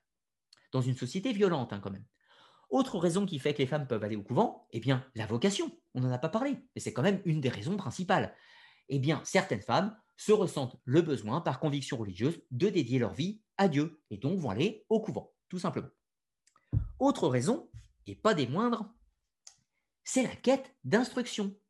Parce que voyez-vous, vous êtes une femme de la classe laborieuse. Vous arrivez par X raisons à entrer au couvent. C'est un endroit où vous pourrez avoir accès à la culture. Vous pourrez être instruite. Alors, ça ne veut pas dire que toutes les femmes des couvents étaient instruites, on va en parler tout à l'heure, mais en tout cas, c'est un endroit où on pouvait avoir accès à l'instruction. Donc certaines femmes qui avaient le désir de se cultiver, qui avaient le désir d'apprendre l'art de la lecture, de l'écriture et de la poésie euh, latine, grecque ou tout ce que vous voulez, eh bien se rendaient au couvent. De la même façon que les hommes. Hein. Vous savez, parfois, les femmes et les hommes ne sont pas si différents que ça au Moyen Âge. Souvent, quand on fait partie des classes qui ne sont pas aisées au Moyen Âge, un homme se dit, moi, mon destin, ce qui m'intéresse, c'est la culture, et eh bien la seule solution qui s'offre à moi, c'est la religion et le monastère ou la prêtrise. Eh bien, les femmes font la même chose, si ce n'est qu'elles n'ont pas accès euh, elles n'ont pas accès à la prêtrise, elles ne peuvent pas administrer les offices religieux, donc de ce fait, elles ne peuvent aller qu'au couvent, elles ne peuvent pas devenir prêtresses, tout simplement. Mais c'est une des raisons majeures de l'entrée au couvent de cette époque. Alors quand je vous dis majeur, ça ne représente pas 30% des femmes, bien évidemment, mais ça représente un pourcentage quand même, et pas des moindres. Alors ensuite, euh, les monastères et les couvents, donc comprenez hommes et femmes, hein, euh, sachant qu'ils ne sont pas ensemble. Hein. Les monastères, il, est parfois, il y a un monastère et un couvent juste à côté, mais les hommes et les femmes ne sont pas mélangés au sein des, euh, au sein des édifices religieux. Donc le couvent pour les femmes, le monastère pour les hommes, ces lieux servent d'école pour la bonne société et une partie des femmes y sont instruites aux arts de l'écriture et de la lecture. Les jeunes fils de seigneurs, les aristocrates, ils sont envoyés monastère pour leur instruction. Et puis les jeunes filles de l'aristocratie sont envoyées au couvent pour leur instruction. Et puis la, bourgeoisie envoie, euh, envoie elle-même ses enfants dans des monastères et dans des couvents pour leur instruction. Ce n'est pas du tout rare. Donc, vous aurez compris, si on envoie ses enfants au monastère ou au couvent pour les instruire, ça sous-entend que les habitants de ces lieux étaient instruits et donc pouvaient dispenser cette instruction. Donc, des femmes étaient instruites et c'est ce qu'on va voir un petit peu euh, plus tard également. Alors, ensuite, dans un premier temps, les couvents étaient élitistes, mais se démocratisent à partir du XIVe siècle. Comme je vous le disais, au début, on ne pouvait pas entrer au couvent comme ça. Bon, ça arrive évidemment, mais avec la démocratisation des ordres mendiants, les franciscains et les dominicains, par exemple, qui apparaissent sensiblement au XIIIe siècle, eh bien, ces ordres mendiants vont créer toute une nouvelle énergie dans l'Église qui vont faire qu'on va pouvoir euh, adhérer plus facilement à ces différents courants religieux. De nombreux couvents vont s'ouvrir, notamment sous la houlette des franciscains, des dominicains, etc. Et ce qui fait que de nombreuses femmes des catégories laborieuses vont pouvoir également entrer dans les ordres, ou du moins beaucoup plus facilement que par le passé. Alors, les loisirs de ces dames, avait-on des loisirs à la période médiévale? Eh bien oui, contrairement à ce qu'on pourrait croire, on ne vivait pas dans un labeur permanent, on avait des distractions. Alors évidemment, mettez vos préjugés de côté. Nous ne sommes pas au XXe siècle, nous n'avons pas Netflix, nous n'avons pas Spotify et nous n'avons pas non plus de PlayStation. Les loisirs existaient néanmoins, ce n'était juste pas les mêmes que les nôtres. Alors tout d'abord, les femmes euh, trouvent du réconfort, trouvent des moments de loisirs lors des veillées. Alors ça, vous connaissez tous les veillées euh, de la période médiévale. Eh bien, on se réunit dans des maisons, dans une auberge, dans, une, dans la maison du, du, plus riche du village un petit peu, on se réunit, on se raconte des histoires autour du feu, on fait des activités tous ensemble. Alors, des activités tous ensemble, qu'est-ce qu'on fait? Eh bien, par exemple, euh, on se réunit donc pour cette veillée et on écosse euh, les haricots verts. Euh, des femmes font, font décortiquent différents aliments. Elles préparent de la cuisine. elles se racontent des histoires elle parle, elle commère sur tout ce qui se passe dans la ville, puisque évidemment les hommes font des activités dans leur coin et les femmes font des activités. Il ne s'agirait quand même pas de se mélanger. Mais en tout cas, elles ont des activités, des moments de loisirs où elles parlent avec leurs semblables. Autre chose, c'est le moment où on fait des jeux de société. Une fois qu'on a fini son travail et sa discussion, eh bien, on joue aux cartes. On fait différents jeux qui existent à cette époque. Donc, on a des loisirs. Ensuite, le voyage pour le travail est considéré comme un loisir à cette époque. Alors, qu'est-ce qu'on veut dire par là? Je vais vous parler tout à, fait, tout à l'heure de cette charmante petite paysanne qui travaille dans sa ferme, mais qui, une fois par semaine, va se rendre au marché de la ville pour vendre ses produits. Eh bien, c'est un dépaysement. On va à la ville, on s'habille correctement, mieux que d'habitude. Attention, je vous rappelle, on doit avoir une tenue décente et non provocante. Mais on fait quand même un effort. On va à la ville. Et puis à la ville, on va rencontrer du monde, on va euh, on va rencontrer des voyageurs, on va se raconter des histoires. Eh bien, c'est une distraction à l'époque médiévale. Inversement, euh, vous avez un homme de la ville, un bourgeois, lui-même est un, commerçant d'étoffes, et puis euh, il habite à Lyon, et il va se rendre à Lille, dans les Flandres, pour vendre ses étoffes, ou du moins pour acheter du tissu, peu importe. Et il emmène sa femme. Eh bien, on en profite pour discuter, on fait des rencontres, on visite, on voyage, et c'est un dépaysement pendant l'époque de la société médiévale, le voyage est toujours un dépaysement. Comprenez qu'à cette époque, on se déplace très très très très peu. Donc quand on se déplace, c'est toujours quelque chose d'exceptionnel. Dans l'aristocratie, cette fois-ci, les joutes, par exemple, les joutes, alors les tournois médiévaux, c'est une distraction. Alors comprenez, hein, c'est pour les hommes et les femmes. Mais quand un chevalier va euh, au tournoi de Manchester, en Angleterre, eh bien, il emmène sa femme. Et puis, bah, sa femme, elle va pouvoir rencontrer les autres demoiselles de la cour, etc. On va discuter, on va observer les exploits de ces braves chevaliers qui se battent pour la beauté des dames dans, dans l'arène, etc. Enfin, peu importe, vous aurez compris l'idée. C'est un moment de distraction. Donc, l'un des principaux loisirs, par contre, se trouve quand même dans ce qu'on appelle les fêtes de village. Alors, les fêtes de village, avec les danses et les banquets. Parce que ne croyez pas que les gens vivaient dans une morosité permanente. On avait des tas et des tas et des tas de célébrations liturgiques au cours de l'année. Et toutes ces célébrations, parce qu'on on pourrait se dire de prime abord, mon Dieu, nous vivons dans un obscurantisme religieux, il y a des fêtes religieuses toute l'année. C'est vrai, il y a des fêtes religieuses toute l'année. Mais toutes ces fêtes religieuses sont accompagnées de, euh, de cérémonies, bien sûr, donc d'une liturgie religieuse, mais ensuite il y a des danses, des festivités, on chante, on danse, on boit, etc., etc ce sont des moments festifs. Et il y en a une cinquantaine, une soixantaine dans l'année. Donc, ce qui vous laisse euh, imaginer un petit peu qu'on ne vit pas dans une morosité permanente. D'ailleurs, je ne l'ai pas précisé. Parlons un instant. Parlons un instant de l'alcool. Eh bien, les femmes avaient-elles le droit de boire dans la période médiévale?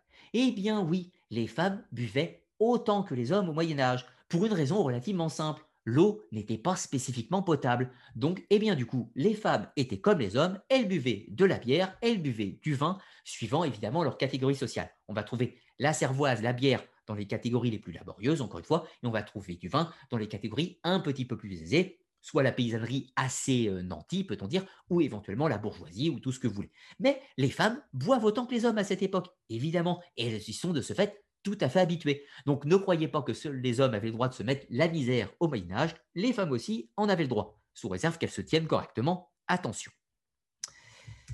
Alors, ensuite, les femmes et le pouvoir médiéval, sujet très complexe. Alors, tout d'abord, les femmes sont rejetées des officines de pouvoir car elles sont considérées comme faibles. Elles sont considérées comme faibles, d'où l'expression du sexe faible. Ce n'est pas une invention moderne, ça date de l'époque. On considérait que les femmes étaient moins capables de prendre des décisions, on considérait que la femme était plus sujette à la tentation, plus sujette au diable, vous l'aurez bien compris. De ce fait, les femmes n'étaient pas admises dans les officines religieuses. Du moins, ça c'était ce qui était officiel. Dans la réalité, c'est un petit peu différent.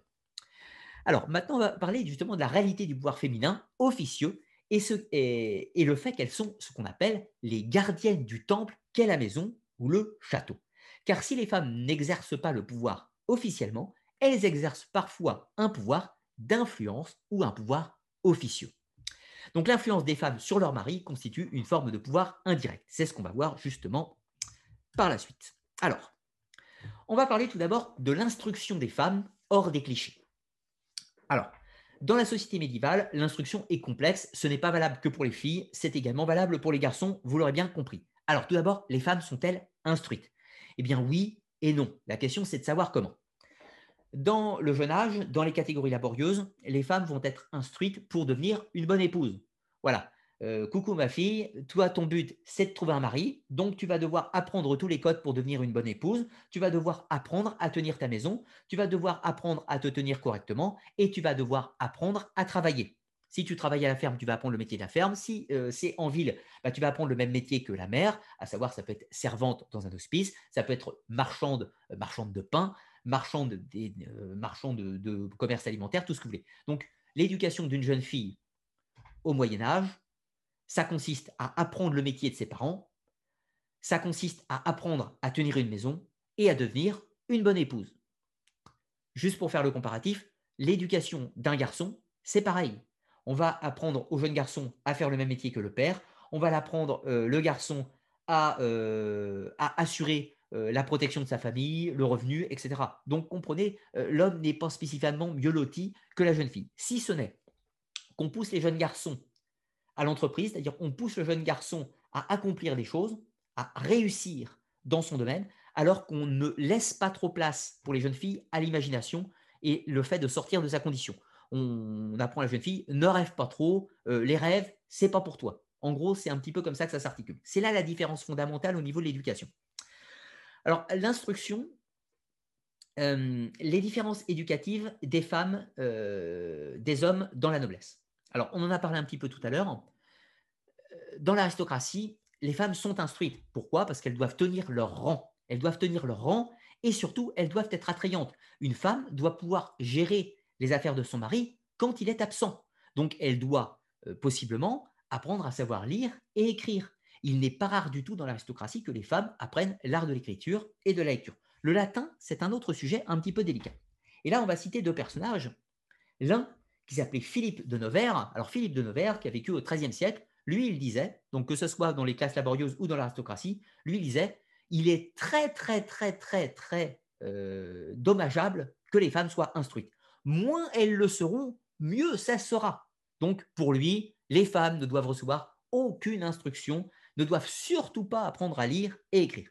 Et puis inversement, au XIIe siècle, vous aviez Vincent de Beauvais, un dominicain, qui lui disait il serait bien plus bénéfique pour la société si les femmes apprenaient à lire et à écrire.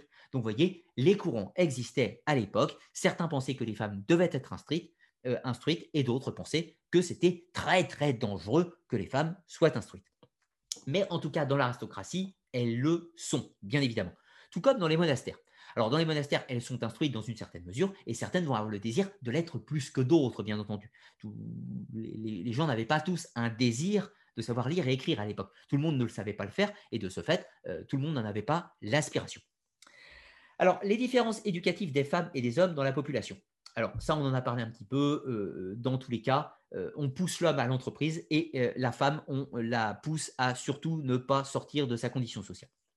Donc, là où on va voir une évolution, c'est dans la littérature au XIe siècle de la place de la femme dans les textes.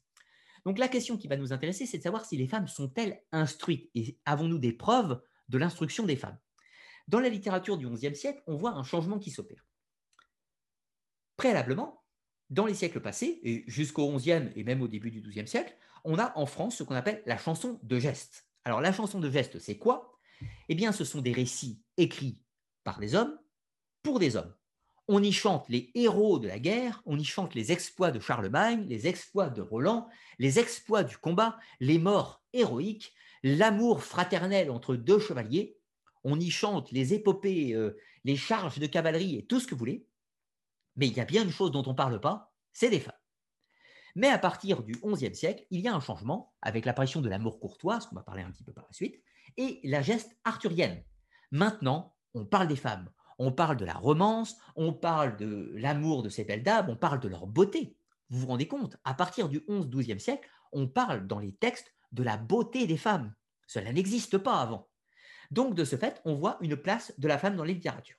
Mais évidemment, tous ces textes sont écrits par des hommes. Et bien pas uniquement. Nous trouvons des exemples euh, de femmes qui ont été instruites et qui nous ont laissé des traces de leur instruction via leurs textes. Alors, on pourra citer une des plus anciennes, c'est Duoda, donc qui a écrit un manifeste. Donc, on est au 9e siècle. Euh, ce manifeste, c'est en gros un texte qu'elle a écrit pour ses enfants. Parce que je vous rappelle que c'est la femme qui s'occupe de l'éducation. Donc, qu'est-ce qu'elle a fait, Duoda? Eh bien, ses enfants devant partir à la guerre, mais étant encore relativement jeunes, elle a écrit un traité, vu qu'elle ne pouvait pas leur assurer l'éducation physiquement en personne, elle a écrit un texte pour ses enfants qui pourront leur servir de manuel d'instruction là où ils seront. Donc, qu'est-ce que ça suggère? Eh bien, ça suggère déjà, un, que Dioda savait lire et écrire, donc était instruite, mais pire que cela, cela veut dire qu'elle avait appris elle-même à ses enfants à lire et à écrire. Donc ça, c'est tout à fait pertinent. Alors, euh, après, on pourrait citer par exemple Anne Comnène. Anne Comnène, donc là, on est dans l'Empire byzantin, hein, c'est une petite digression, mais Anne Comnène, on est sur euh, le, XIIe siècle, euh, et on a une femme, euh, une fille qui appartient à la famille euh, impériale de Constantinople, qui sait lire et écrire et qui va commenter, euh, commenter son siècle, qui va commenter les expéditions des guerriers francs pendant l'époque des croisades, qui va donner son opinion sur certains chevaliers, qui va ne pas hésiter à donner des détails, donc qui a fait preuve d'une grande érudition et qui sera l'une des premières chroniqueuses des croisades, si l'on peut dire. Et c'est une femme du XIIe siècle. Ensuite, on pourrait citer Héloïse. Donc, Héloïse et Abélard, donc une des romances les plus connues de la période médiévale. Donc, Héloïse et Abélard qui se sont euh, aimés, bien évidemment, qui se sont mariés, ce qui va d'ailleurs poser pas mal de problèmes d'ailleurs. Mais un moment de leur vie, donc je vous passe les détails, ils seront séparés et ils vont s'envoyer une correspondance enflammée tout au long de leur vie. Donc, du coup, Héloïse savait lire et écrire et euh, surtout euh, a usité l'art de la plume pendant toute sa vie. Donc, on voit une femme instruite qui, d'après ses textes, était, euh, euh, instruite des sept arts libéraux, que ce soit l'astronomie, que ce soit la grammaire, la rhétorique, la dialectique, l'astronomie. Donc vous voyez, une femme tout à fait instruite, en l'occurrence. On pourrait citer également Marie de France. Donc Marie de France qui a écrit les laits de Marie de France, donc des textes d'amour courtois qui reprennent un petit peu d'éléments de la geste arthurienne, donc qui va raconter des épopées, des épopées héroïques qui euh, mettent en scène des chevaliers et des dames, bien entendu. Donc, on a des exemples de femmes qui ont eu de l'instruction dans la période médiévale. Alors, ne sombrant pas dans la facilité, ce n'est pas une majorité, ça reste une minorité, mais il y a eu des femmes qui ont trouvé les moyens de s'instruire et qui ont de ce fait pu euh, nous laisser trace de, ces éléments. Euh, néanmoins, la femme est quand même globalement, la principale difficulté, c'est que la femme est globalement absente des textes médiévaux est globalement absente des textes médiévaux. Et de ce fait, on a mis du temps, on a mis du temps à étudier la situation de la femme au Moyen Âge. C'est une discipline qui a commencé sensiblement dans les années 1980. Vous voyez, donc c'est très très très récent le fait qu'on s'intéresse aux femmes à l'époque médiévale et on fait des découvertes encore aujourd'hui. Grâce à l'anthropologie, parfois les femmes sont absentes des textes, mais on peut déduire leur position par rapport à l'iconographie, par rapport au texte, par rapport à des exemples de femmes instruites et tout un tas d'éléments, on peut les recouper entre eux afin de tenter d'hypothétiser un petit peu comment vivaient les femmes à la période médiévale. Mais comprenez que c'est une matière extrêmement récente. Avant, on ne s'intéressait pas aux femmes et leurs conditions de vie à l'époque médiévale. Alors, l'anecdote de la lutte pour la culotte. Alors ça, c'est une anecdote qui montre bien le pouvoir officieux des femmes. La guerre de la culotte, donc c'est une expression que vous connaissez toujours aujourd'hui qui s'appelle porter la culotte. On dit ça en général des femmes qui ont plutôt un tempérament dominateur euh, dans, euh, dans le foyer. Eh bien, ça c'est une anecdote qui vient de la période médiévale, euh, qui était une, une, sorte de critique satirique où la femme tentait de s'approprier la culotte, le pantalon, les brais de son époux. Pourquoi? Eh bien parce qu'on considère qu'une femme tenait la culotte, qu'elle dominait son mari à la maison. Pourquoi? Eh bien on l'a vu tout à l'heure. L'homme a du pouvoir officiellement, c'est lui qui tient la place dans la société, c'est lui qui gère les biens de la famille, c'est lui qui prend les décisions.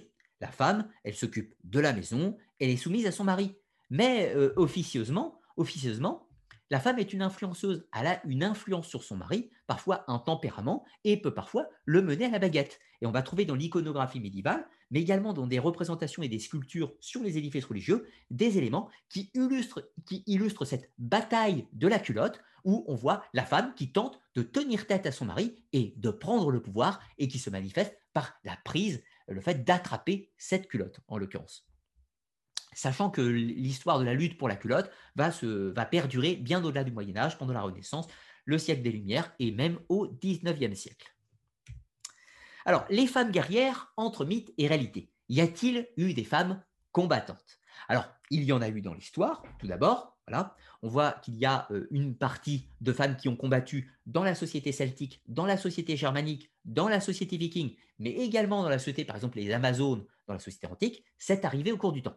Là, aujourd'hui, ce qui va nous intéresser, c'est les femmes ont-elles combattu au Moyen Âge? Alors, Moyen Âge, toujours pareil, on va rester sur cette période 12, 13, 14e siècle.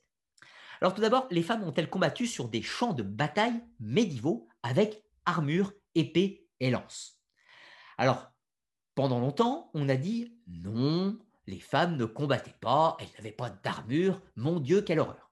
Et puis, plus récemment, dans un certain romantisme, une sorte de révisionnisme historique, on a dit si, si, les femmes, comme les hommes, elles étaient sur les champs de bataille, une femme pouvait être chevalier et elle pouvait porter les armes. Eh bien, non, pas vraiment, en réalité. En réalité, pas vraiment. Il y a eu quelques cas dans les textes, notamment dans les chroniques de Guillaume de Tyr, on arrive à retrouver un petit peu. Il y a eu des femmes qui parfois, très rarement, ont porté une armure et donc des armes. Mais elles ne combattaient pas. En fait, c'est qu'elles étaient amenées à être sur le champ de bataille. Euh, par exemple, on va prendre un exemple concret pendant la bataille de Hattin. Alors la bataille de Hattin, c'est en 1187. Donc les armées de Saladin euh, combattent les armées du royaume de Jérusalem, donc des États latins d'Orient les États latins d'Orient vont perdre la bataille et vont partir en déroute. Et quand il y aura des captures, les musulmans vont capturer certaines femmes en armes, donc qui étaient en armure. Mais si elles étaient en armure, c'est un, parce que la route était dangereuse, deuxièmement, pour dissimuler leurs conditions de femmes, parce qu'elles ne voulaient pas se faire violer par les soldats musulmans, donc de ce fait, elles dissimulaient leurs conditions de femmes avec des armures, mais comprenez bien que le but de cet équipement n'était pas spécifiquement d'être efficace sur le champ de bataille, mais était plutôt dans le but de préserver leur vie ou éventuellement leur sécurité ou leur honneur, en l'occurrence. Donc, le fait des femmes combattantes en tant que chevaliers en charge de cavalerie sur des chevaux, non, pas vraiment.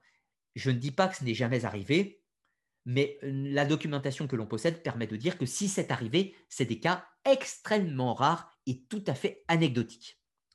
Ensuite, deuxième point, les histoires de femmes qui assurent la défense du château en l'absence de leur seigneur. Alors là, à contrario, si les femmes se sont illustrées dans la guerre, c'est bien dans ce domaine-là. Parce que, voyez-vous, l'homme euh, partait parfois à la guerre. Mais inversement, quand le château était assiégé et que l'homme était en croisade à l'autre bout du monde, eh bien, c'est la femme, la seigneuresse du château, qui assure la protection du lieu. Alors certes, elle ne porte pas forcément les armes, elle peut les porter pour le symbole, mais c'est la femme qui gère les constructions des murailles, qui gère la défense du château, qui gère l'approvisionnement, qui gère le maintien des troupes, qui gère le salaire des troupes et qui gère toute la protection de la citadelle. Et nous avons énormément de cas de femmes qui ont tenu des places fortes et qui ont tenu des places pendant des mois, voire des années, ou même totalement d'ailleurs, euh, contre des armées ennemies, conduites par des hommes.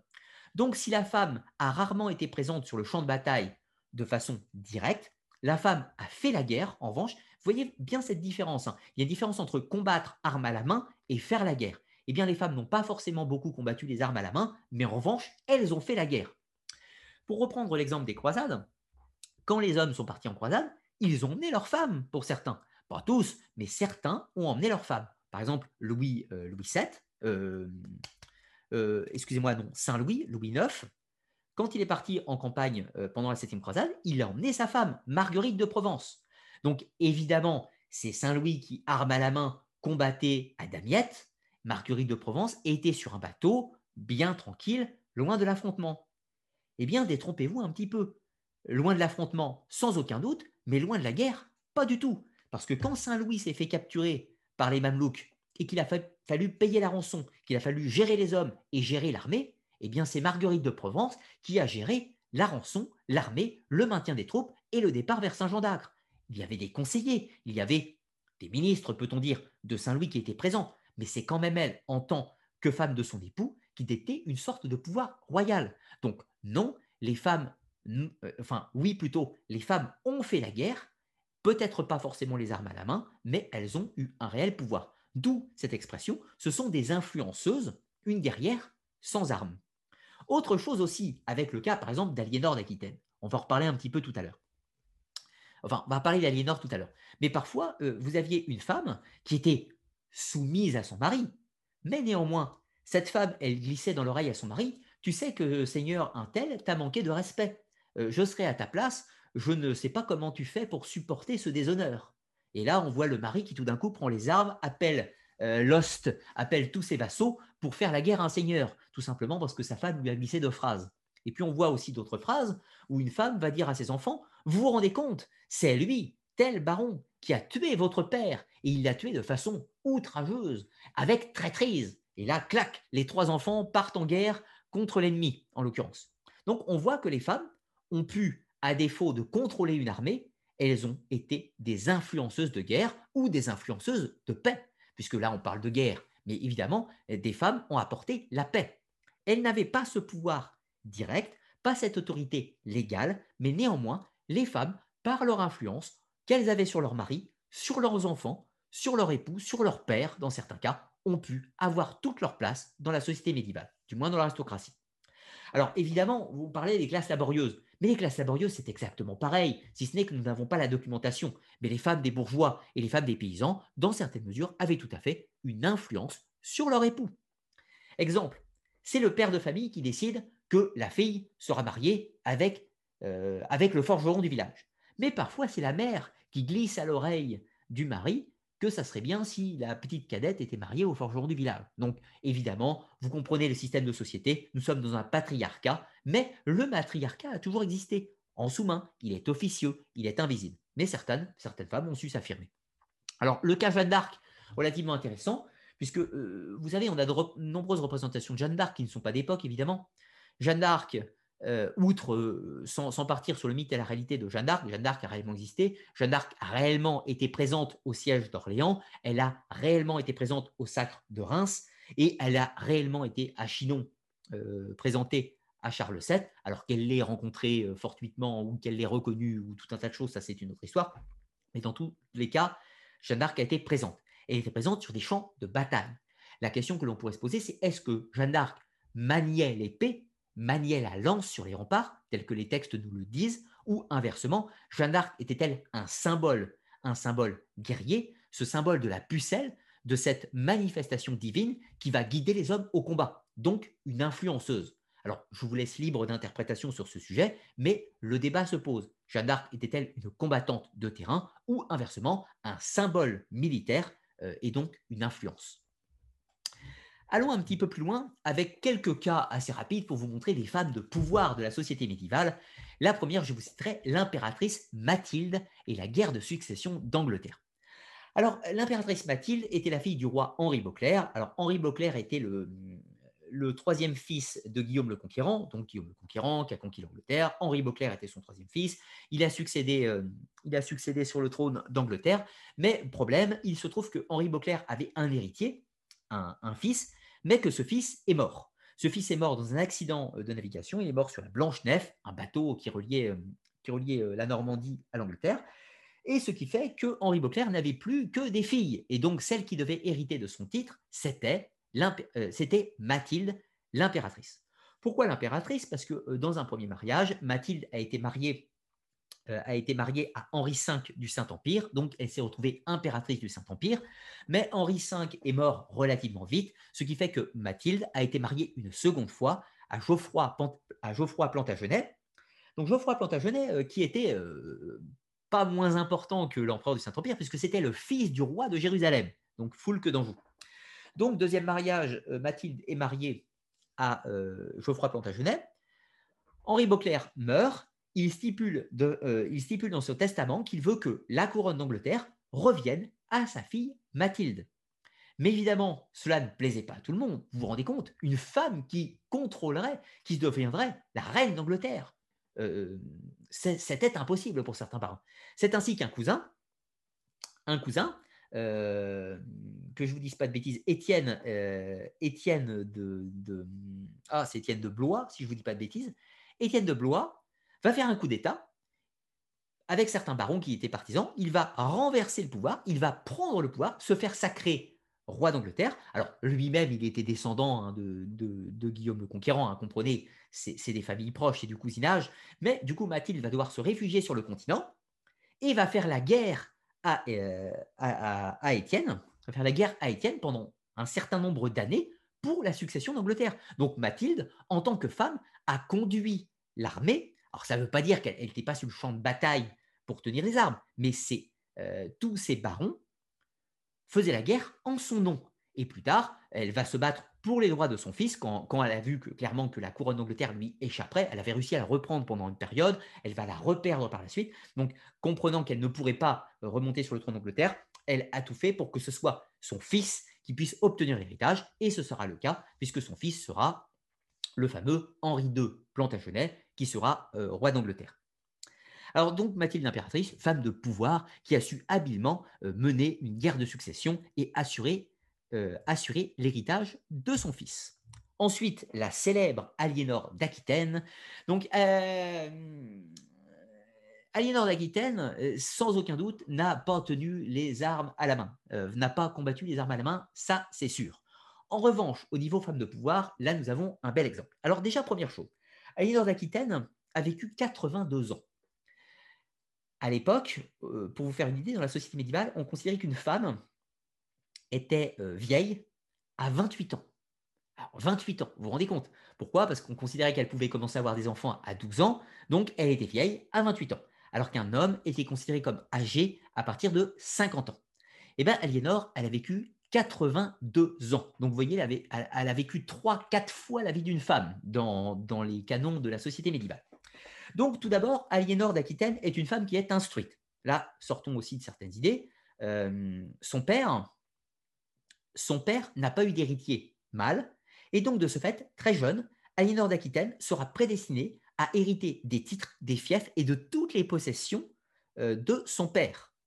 Donc de ce fait, Aliénor va bénéficier de la meilleure éducation dans tous les domaines, et quand elle va hériter du duché d'Aquitaine, alors duché d'Aquitaine, euh, comté de Provence, euh, comté de, du Poitou, etc., elle a un territoire immense qui représente sensiblement un tiers ou un quart du territoire de la France actuelle. Donc évidemment, Aliénor d'Aquitaine, femme de pouvoir, femme instruite, femme qui baigne dans l'Occitanie du euh, du, XIIe siècle, donc femme qui vit dans la poésie de l'amour courtois, on en parlera tout à l'heure, et surtout le meilleur parti d'Europe. Vous vous rendez compte Elle apporte en dot l'Aquitaine et le Poitou. Elle apporte en dot un quart de la France. Donc, tout naturellement, elle sera courtisée par toutes les cours d'Europe. Mais elle sait ce qu'elle veut, Aliénor. Donc, le mariage va se faire. Elle était déjà promise dès son plus jeune âge. C'est pas elle qui décide, hein, comprenez-le. Dès son plus jeune âge, elle était, elle était promise Enfin, son père et le roi de France se sont mis d'accord pour que leurs enfants respectifs, le jeune, le futur Louis VII, et la jeune Aliénor se marient. Bon, quelques temps plus tard, Louis VII devient roi euh, de France et donc de ce fait, Aliénor devient reine de France. Dans un premier temps, tout se passe bien, si ce n'est que Aliénor euh, d'Aquitaine donnera naissance seulement à deux filles. Aucun héritier mâle. C'est quand même un problème à l'époque médiévale. Aliénor d'Aquitaine sait également ce qu'il veut. Et elle apporte toute cette culture occitane, donc toute cette culture un peu chanteresse de l'amour courtois, à la cour de Paris, ce qui déplaît fortement à son mari, Louis VII, qui est un homme très pieux. À l'origine, il n'était pas, pas, censé devenir roi, c'était son frère aîné, mais son frère aîné est mort. Donc, de ce fait, Louis VII, qui était destiné à la prêtrise, va devenir roi, alors que c'est un homme qui était empli de piété, sachant que son précepteur était quand même Bernard de Clairvaux, connu euh, pour être un grand ecclésiastique de son époque. Quand euh, Louis VII va partir en croisade, Aliénor d'Aquitaine va lui dire Moi aussi, je veux venir. Et il a été impossible à Louis VII de dissuader sa femme de l'accompagner en croisade. Clairement, là, vous voyez la bataille de la culotte. Une fois arrivé en, Terre Sainte, Aliénor d'Aquitaine, euh, dans la ville d'Antioche, va rendre euh, visite à son, à son oncle, Raymond de Poitiers, qu'elle s'entendait très très bien avec son oncle, ils ont été élevés ensemble, etc., tout un tas de choses. Donc, Aliénor rend visite à son euh, oncle Raymond de Poitiers. Elle n'a pas du tout envie de se rendre à Jérusalem. Et inversement, Louis VII, qui vit très mal l'édition de sa femme, décide de capturer sa propre femme pour l'emmener de force à Jérusalem. Les choses vont extrêmement mal se passer, je vous passe tous les détails. De toute façon, je vais vous faire un épisode sur Aliénor dans l'année. Tout ça pour dire que les choses se dégradent dans leur mariage, cela aboutit à un divorce. Alors, raison officielle du divorce, consanguinité. Bon, ils auraient pu s'en rendre compte avant, vous comprenez, c'est des jeux politiques, tout ça. Mais ce qui fait que Aliénor se retrouve divorcée, mais toujours le meilleur parti d'Europe. Parce qu'en divorçant, elle récupère sa dot, elle récupère son Aquitaine, elle récupère son comté du Poitou, elle récupère ses fiefs, son titre et toutes ses richesses. Donc de ce fait, la belle Aliénor est sur le marché. Sauf que cette fois-ci, c'est elle qui dirige et c'est elle qui va décider de son futur mariage. Pas banal pour une femme du Moyen Âge. Et donc, elle va décider de prendre un beau parti et de euh, répondre aux avances du jeune et fougueux Henri de, euh, Henri, euh, de Plantagenet. Henri de Plantagenet euh, est beaucoup plus jeune qu'Aliénor. Il a 10 ans de moins qu'elle. Vous vous rendez compte, l'ignominie pour l'époque. Habituellement, c'est plutôt la femme qui a 10 ans de moins que le mari. Eh bien là, c'est l'inverse. Mais évidemment, le parti en valait la chandelle. Donc, Henri II épouse Aliénor d'Aquitaine. Le royaume euh, des Plantagenets devient gigantesque, ce qui va aboutir à des conflits interminables avec, avec la France. Mais un petit peu plus tard, le fougueux Henri de Plantagenet décide que Aliénor ne lui suffit pas et il prend des maîtresses beaucoup plus jeunes. Eh bien, Aliénor d'Aquitaine ne va pas en rester là. Elle va influencer ses enfants, donc les enfants qu'elle a avec Henri II, pour que ces derniers renversent leur père. Et ils ne vont pas passer loin de réussir. Finalement, Henri II va faire enfermer sa femme dans la tour de Londres pendant quelque temps. Puis Henri II va mourir. C'est Richard Cœur de Lion qui va devenir roi d'Angleterre.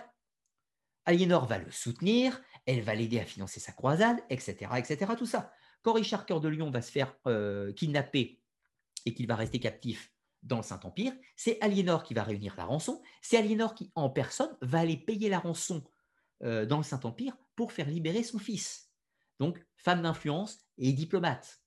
De nombreuses années plus tard, alors qu'elle est âgée, euh, elle doit marier une partie de sa descendance avec le futur roi de France, Louis le VIIIe, le fils de Philippe Auguste. Philippe Auguste qui était le pire ennemi du royaume d'Angleterre. Mais il faut réconcilier tout ça. Alors, Louis le Lion, le VIIIe, doit avoir une épouse. Et donc, Aliénor va aller en Espagne chercher une de ses petites filles qui ferait une bonne prétendante pour le roi de France, enfin pour le futur roi de France. Et elle va remarquer la fille aînée. La fille aînée n'est pas très belle, elle est un peu sotte. Alors elle va rapidement l'écarter et choisir la seconde, une dénommée Blanche de Castille. Et elle va envoyer la toute jeune Blanche de Castille direction le royaume de France, et le choix était tout à fait judicieux, puisque nous allons parler juste maintenant. Donc, Blanche de Castille, petite fille d'Aliénor d'Aquitaine, fille du roi de Castille, elle épouse Louis, euh, Louis le VIIIe. Mais il se trouve que le roi de France va mourir très rapidement, après deux ans de règne. Donc, leur enfant, le futur Saint-Louis, est encore tout jeune, et euh, le roi de France, donc Louis le VIIIe, va euh, mettre une clause testamentaire pour que ce soit sa femme qui assure la régence du royaume de France. Et Blanche de Castille va assurer le contrôle du territoire euh, pendant toute la minorité de son, de son fils. Entre 1126 et 1135, elle règne d'une main de fer sur le royaume de France et va mettre au pas tous les barons. Évidemment, les barons vont tenter de se révolter, ils vont faire des complots pour capturer le jeune Saint-Louis, pour destituer la régente de son pouvoir. Eh bien, elle va faire la guerre, faire le siège et mettre au pas tous les barons du royaume de France. Alors, évidemment, Blanche de Castille n'a pas combattu les armes à la main, mais elle était présente sur les sièges et va s'occuper du ravitaillement des soldats, notamment euh, avec des anecdotes relativement intéressantes, quand elle va s'inquiéter de la santé des soldats, puisqu'elle considère que pour qu'ils puissent combattre correctement, il faut, il faut qu'ils soient dans de bonnes conditions sanitaires et qu'il n'ait pas froid. Or, c'était en plein hiver, les hommes avaient froid et elle va faire euh, couper des arbres pour réchauffer le camp, pour leur apporter, euh, améliorer leur confort pendant le siège, en l'occurrence. Donc, Blanche de Castille, femme de caractère, plus tard, Saint-Louis va prendre le pouvoir, bien évidemment, mais quand il va partir en croisade, il va lui aussi donner la régence du royaume à sa, mère, à savoir Blanche de Castille, et il ne reviendra en France que lors du décès de sa euh, mère. D'ailleurs, Blanche de Castille, c'est également elle qui va décider qui son fils va épouser, parce que c'est bien beau, euh, son fils, elle le prépare pour gouverner, le futur Saint-Louis, mais il faut qu'il soit marié avec une femme qui fasse un beau contrat, c'est-à-dire qui ait une belle dot, qui soit un atout politique, mais surtout, il ne faut pas que ce soit une petite intrigante. Alors Blanche de Castille va euh, soigneusement sélectionner la belle euh, Marguerite de Provence, qui sera une femme tout à fait euh, adaptée pour Saint-Louis, bien entendu. Et son choix sera tout à fait judicieux, puisque notons quand même que Saint-Louis sera l'un des seuls rois de l'histoire de France à être fidèle à sa femme. Il semble qu'il s'aimait vraiment avec la dite Marguerite de Provence. Alors, maintenant, sujet délicat. Nous allons parler de la sexualité, euh, des, la sexualité des femmes et l'amour au Moyen Âge. Alors, tout d'abord, le point de vue canonique. Les rapports sexuels ne doivent avoir pour but que la procréation, la femme étant considérée comme libidineuse par nature. Autre chose, les interdits de l'Église. Alors, au Moyen Âge, on n'a pas le droit de faire l'amour pendant la grossesse, on n'a pas le droit de faire l'amour pendant les règles de la femme, la femme est considérée comme impure, on n'a pas le droit de faire l'amour pendant les célébrations religieuses, Noël, Pâques et les autres 60 dans l'année, on n'a pas le droit de faire l'amour le dimanche, jour du Seigneur, et on n'a pas le droit de faire l'amour les mercredis et les vendredis, qui sont les jours de deuil. Et évidemment, ça laisse peu de place dans l'année. Évidemment, tout ceci ne sera absolument pas respecté dans la société médiévale, mais les plus assidus l'ont probablement respecté. Donc la sexualité des femmes est très mal vue car considérée comme œuvre diabolique, la femme étant la femme séduisante, inquiète à la période médiévale. Ça, c'est fondamental. Alors, quelques éléments. Tout d'abord, les canons de la beauté médiévale. Qu'est-ce qui était considéré comme beau pour une femme? Enfin, quels étaient les mannequins de l'époque? Alors là, on a la cartographie euh, du top modèle médiéval. Taille mince, physique élancée. Cheveux blonds et ondulés avec le front haut bouche vermeille et dents blanches. On croirait voir Blanche-Neige. Ensuite, les yeux noirs et le nez fin. Pieds fins et mains délicates. Jambes fines et hanches étroites. Peau blanche et le teint de rose. Voici le top modèle médiéval ou le canon de beauté de l'époque. Sans s'attarder, à quoi ressemblait le sexe dans le Moyen Âge Alors, tout d'abord, ce sera très difficile de vous répondre parce que globalement, nous n'en savons rien. Nos connaissances sont très fragmentaires le sexe euh, au Moyen Âge est un tabou. L'on n'en parle pas dans les textes à cause de la pudeur. Donc, évidemment, on va retrouver des choses anecdotiques, comme par exemple dans la geste arthurienne, dans la littérature arthurienne, on va trouver, euh, alors, je vous raconte un épisode, Lancelot euh, a, bu une potion magique, il croit retrouver la reine Guenièvre dans une tour, mais en réalité, ce n'est pas la reine Guenièvre, c'est Hélène, la fille de Pélès, la fille de Pélès, le roi de Copernic, enfin le roi du château du Graal, etc. Donc la fille de Pélès se trouve dans la chambre de la tour. Lancelot est persuadé à cause de la potion magique que c'est Guenièvre. Il y va, il rentre, il s'allonge dans le lit auprès d'elle. Alors, euh, on nous le met avec tout un tas de belles proses de l'époque. Donc il s'allonge dans le lit auprès d'elle. Et là, le texte nous dit Et, euh, euh, il l'a connue, mais de ce qu'il se passa dans la nuit, nous n'en dirons rien. Alors ça, c'est la phrase que l'on voit tout le temps. Dès qu'il y, a dès qu'il y a possiblement un rapport sexuel dans les textes médiévaux de la geste arthurienne, ça finit toujours avec cette phrase de ce qu'ils ont fait, nous n'en dirons rien. C'est un tabou. Voilà, on n'en parle pas. C'est euh, mal vu. C'est la pudeur de l'époque, tout simplement. Donc, évidemment, pour nos connaissances actuelles, c'est très difficile.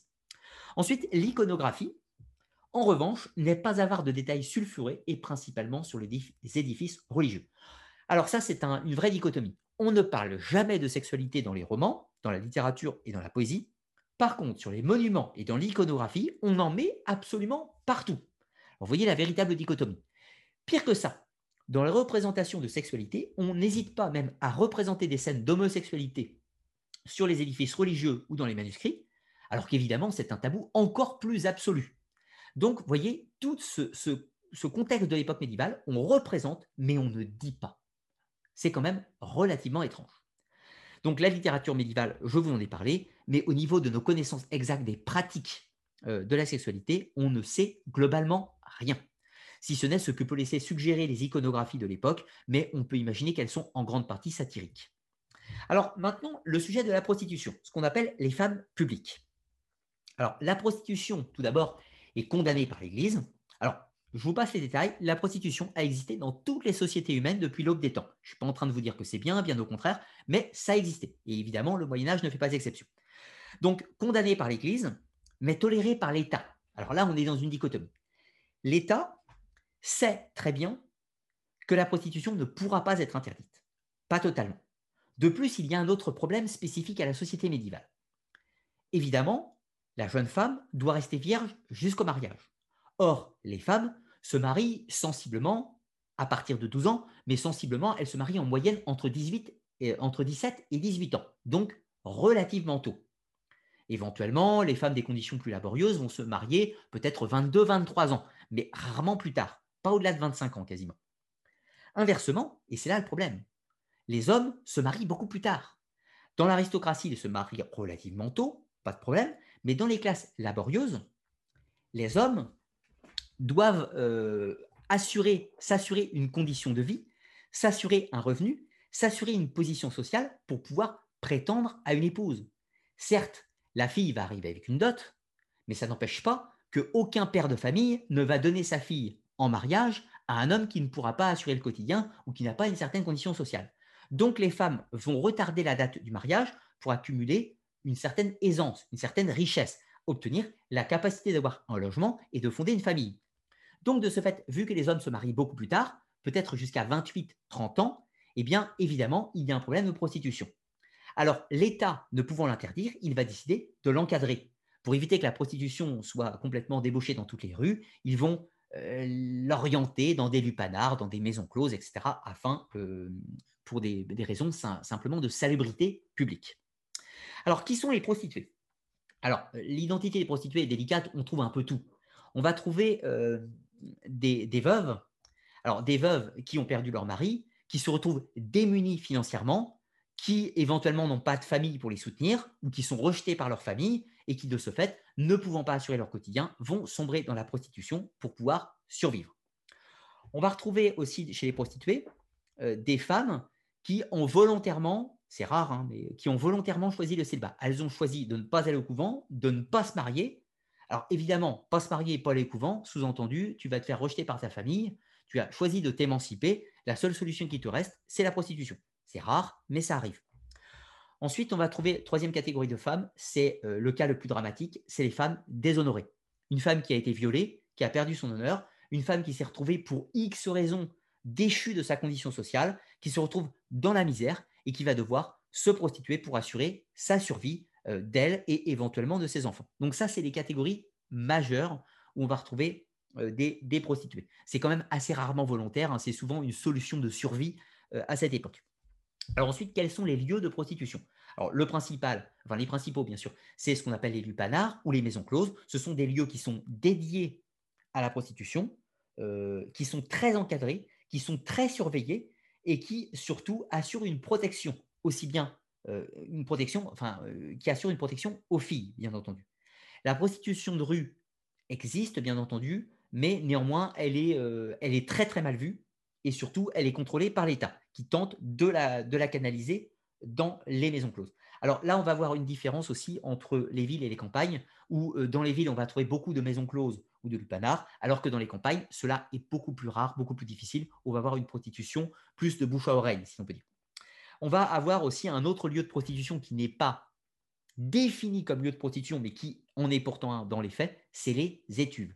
Les étuves, c'est les bains publics, les endroits où on se lave, parce que sortons également d'un cliché de l'époque médiévale. À l'époque médiévale, on se lave, on a des lieux pour se laver, on a une hygiène. L'époque où on ne se lave pas, l'époque où on est tout sale, c'est le siècle de Louis XIV. Mais au Moyen Âge, on se lave. Donc, les lieux d'étuve étaient des lieux de rencontre, des lieux où des femmes aux tenues légères euh, ne venaient pas officiellement pour se prostituer, mais étaient dans les étuves. Or, les étuves étaient des lieux mixtes, et lieux mixtes, hommes et femmes, euh, évidemment, pouvaient engendrer des problèmes. Donc, les étuves étaient également un lieu de prostitution indirecte. Alors, l'Église et l'État ont tenté euh, d'encadrer encore une fois la prostitution avec quelques codes. Tout d'abord les maisons closes, bien évidemment, comme je vous le disais, mais également par des codes de reconnaissance. Pour définir la femme qui se prostituait et la femme qui ne se prostituait pas, on voulait que les prostituées portent des signes de reconnaissance. Alors l'un des plus connus était une petite écharpe jaune nouée autour de la taille qui permettait d'identifier la femme, évidemment. Alors cela ne sera pas toujours respecté, évidemment, parce que quand une femme aux mœurs légères allait, enfin une prostituée allait aux étuves, euh, elle n'y allait pas en tant que prostituée à l'origine, elle y allait discrètement, donc il ne lui fallait pas de signe de reconnaissance. Et ce n'est qu'une fois sur place qu'elle euh, cherchait le client, si l'on peut dire. Donc, vous voyez, assez délicat. Autre chose, l'État a tenté de, combattre aussi tout ce qui est euh, les marâtres et les, et macs. Pourquoi? Parce qu'il bah, ne voulait pas que la prostitution devienne une forme d'esclavage. Ça, c'est aussi une idée reçue du Moyen Âge. L'idée du mac au Moyen Âge, euh, eh bien, c'est une caricature, ça existait bien évidemment, mais l'État tentait de combattre euh, l'esclavage féminin. La prostitution devait, entre parenthèses, rejeter un choix volontaire, ce qui est quand même assez, euh, assez dichotomique, je vous l'accorde, mais néanmoins, c'était officiellement comme ça. Alors, la prostitution et l'Église, le rachat de l'âme est-il possible? Évidemment, une femme qui vend ses charmes était en position de péché grave. Donc, une prostituée pouvait-elle accéder au salut? Eh bien, oui, il y avait plusieurs possibilités, mais qui souvent ne dépendaient pas forcément d'elle d'ailleurs. La première possibilité est qu'une ancienne prostituée puisse aller au couvent, puisque évidemment la prostitution, elle ne pourra pas l'exécuter jusqu'à la fin de ses jours, enfin sauf si elle meurt jeune, mais passé un certain âge, elle ne pouvait plus se prostituer ou ne pouvait plus gagner d'argent de sa prostitution. Son seul rôle pouvait être de, bah, devenir marâtre, enfin euh, devenir euh, euh, gérer d'autres prostituées. En fait, souvent les, les anciennes prostituées géraient non pas en fait, gérait des chambres. Elle gérait des sortes de petits hôtels pour la prostitution. Mais elle pouvait aller aussi au couvent. Donc, si elle allait au couvent, c'était pour acheter son âme ou chercher la sécurité, euh, un confort de fin de vie. Mais il y avait aussi une autre possibilité, c'était qu'une prostituée, euh, par, enfin, plus précisément qu'un client, par charité chrétienne, un homme accepte d'épouser une prostituée. Ça se faisait assez fréquemment parce que, évidemment, on pourrait se dire, alors là, c'est très complexe. On pourrait se dire, c'est une prostituée, elle n'a pas d'honneur, c'est une femme de mauvaise réputation. L'épouser, eh bien, c'est très dangereux parce que ça veut dire qu'on va perdre sa réputation. On se marie avec une prostituée, c'est quand même très très mal vu. Se marier avec une femme aux mœurs légères, eh bien, pas forcément, parce que épouser une ancienne prostituée était considéré comme une œuvre de charité chrétienne et permettait à la femme de, se racheter, de rentrer dans les codes de la religion et éventuellement de pouvoir prétendre au salut. Donc, vous voyez, ça se faisait. Parfois, un homme qui avait euh, une condition sociale euh, difficile, par exemple, imaginons un, bourreau. Les bourreaux, c'était un, métier qui était très mal vu au Moyen Âge. Le avait, enfin, les bourreaux euh, avaient de grandes difficultés à trouver des épouses. Et les bourreaux, ils avaient deux types de femmes qu'ils tentaient d'épouser, parce que personne ne voulait marier sa fille au bourreau. C'était très très mal vu. Donc, soit le bourreau allait tenter d'épouser une condamnée, une prisonnière, une femme qui avait été euh, prise en train de voler, qui se retrouve en prison. La femme était condamnée euh, à une peine.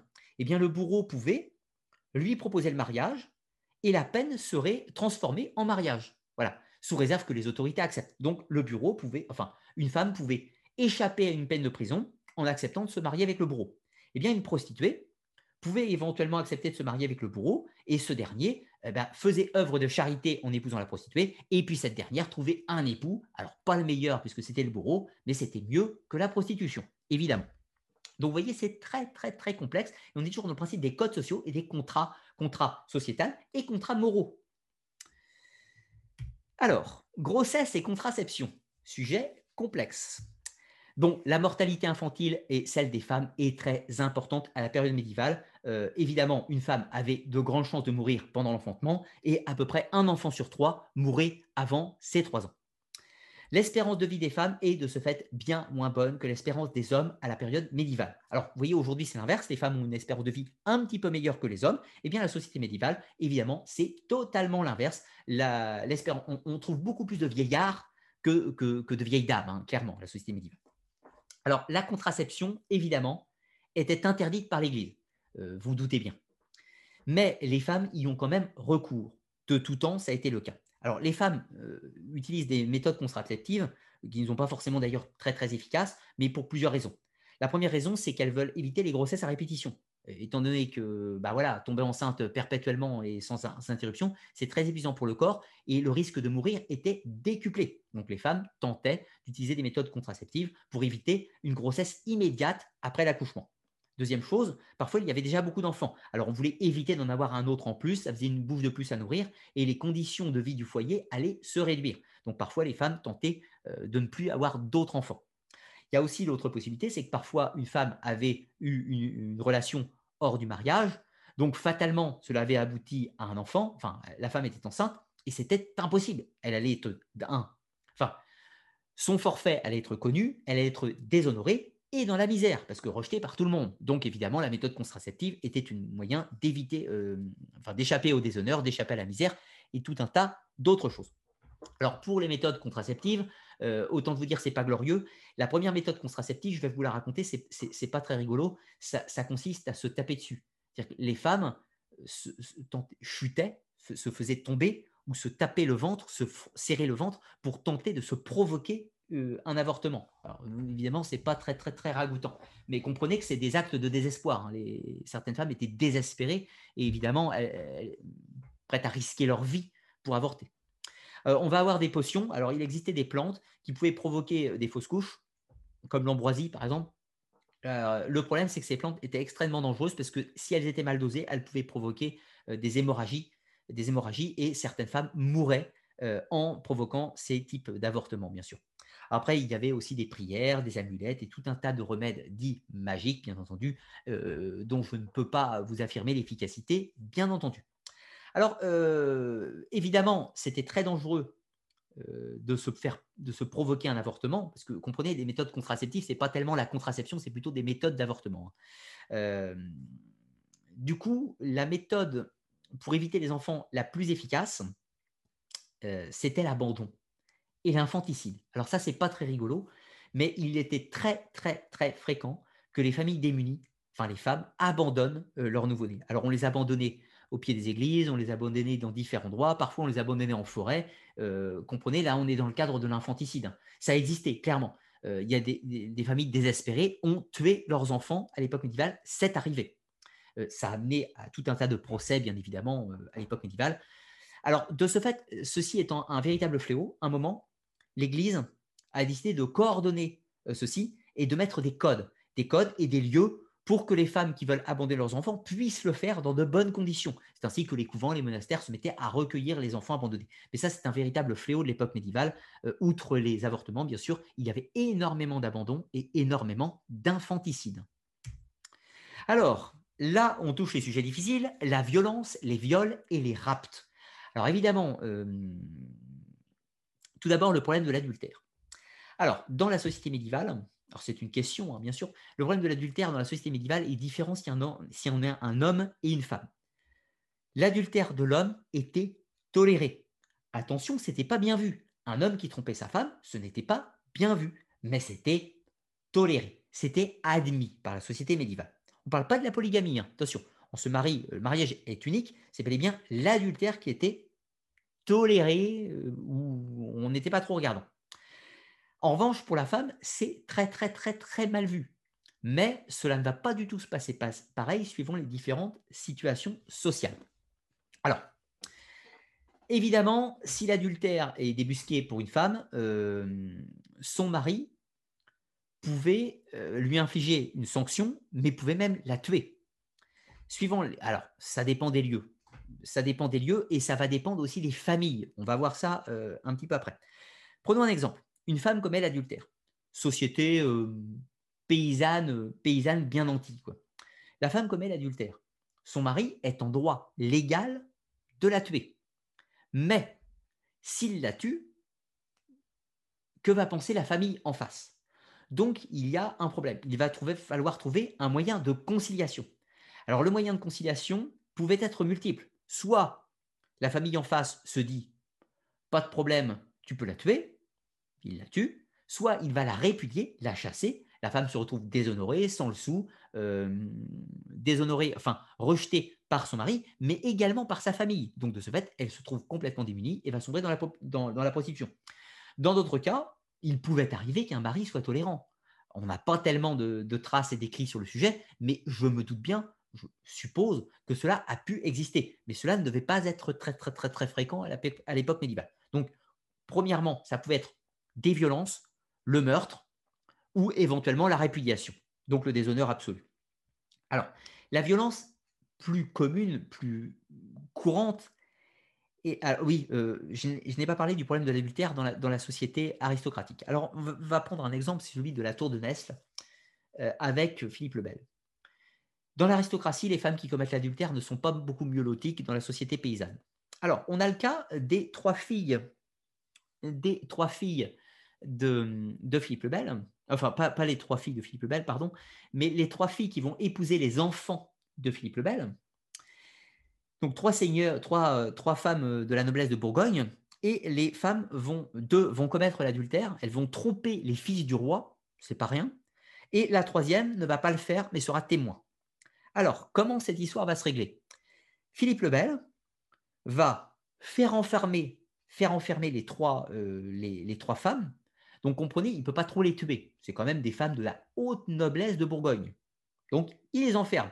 Il les enferme à vie. C'est pas pour deux jours, hein. c'est à vie. Terminé, quoi. Dans une tour. Le pain et l'eau à vie. Par contre, les amants, ceux qui ont fait le forfait, alors eux, ils seront débusqués, on va les attacher, on va les castrer, on va envoyer des chiens dévorer leurs parties intimes devant eux, et ensuite on va les tuer en les rouant de coups. Là, c'était pas de la rigolade, clairement. Mais vraiment pas du tout de la rigolade. Mais pour les femmes, certes, on va pas les tuer, mais elles vont quand même finir emmurées dans des tours. Euh, l'adultère n'est pas pardonné dans l'aristocratie non plus. Alors, la violence est-elle courante Pour venir sur ce sujet? Alors là, on a euh, une dichotomie aussi entre la société plutôt laborieuse et l'aristocratie. Légalement, dans le droit féodal, l'homme a le droit d'infliger une sévice à sa femme. Il n'a pas le droit de la tuer. Attention, un homme n'a pas le droit de tuer sa femme, sauf en cas d'adultère ou des clauses très très précises, mais l'homme n'a pas le droit de tuer sa femme. Il a le droit de lui, lui taper un peu dessus on remarque que les violences domestiques existent dans les sociétés laborieuses. On a énormément de référencements de cas de violence conjugale, évidemment, mais en revanche, on n'en a quasiment pas dans les sociétés aristocratiques. La question, c'est pourquoi? Dans le droit féodal, la violence est autorisée. Mais pourquoi ça n'a pas lieu dans l'aristocratie? Eh bien, c'est très simple. Parce que battre sa femme, c'est très mauvais pour l'image. Donc, dans les classes populaires, le fermier qui veut sa femme, clairement, ça pose de problème à personne. Tout le monde s'en fiche. Voilà. Mais dans l'aristocratie, attention, c'est extrêmement mal vu. Alors déjà, on ne tape pas, alors quelle, que soit la catégorie sociale, on ne, tape pas sa femme devant les serviteurs, on ne tape pas sa femme devant les enfants, on ne tape pas sa femme devant d'autres personnes, déjà. Or, dans la société aristocratique, tout se sait dans les couloirs. Un aristocrate ne tape pas sa femme. Taper sa femme, c'est un aveu de faiblesse. Donc, dans la bonne société, il n'y a pas tellement de violence conjugale, ça a existé, mais c'est extrêmement rare, alors que plus on réduit dans les catégories populaires, plus les violences conjugales sont fréquentes. C'est très étrange aussi, mais c'est comme ça. Alors maintenant, parlons du problème des viols dans la société du compromis. Alors là, nous sommes dans un des pires fléaux de la société médiévale. Dans le Haut Moyen Âge, 5-10e siècle, quand il y a un cas de viol, alors quand il y a un cas de viol, euh, quelle que soit la catégorie sociale, c'est très simple. Le mari, le père ou les frères vont aller chercher le violeur et le tuer, tout simplement. Qu'est-ce qui va se passer? Donc, une femme se fait violer, la famille, comprenez la famille au sens large, va soutenir la femme et va aller la venger, venger son honneur.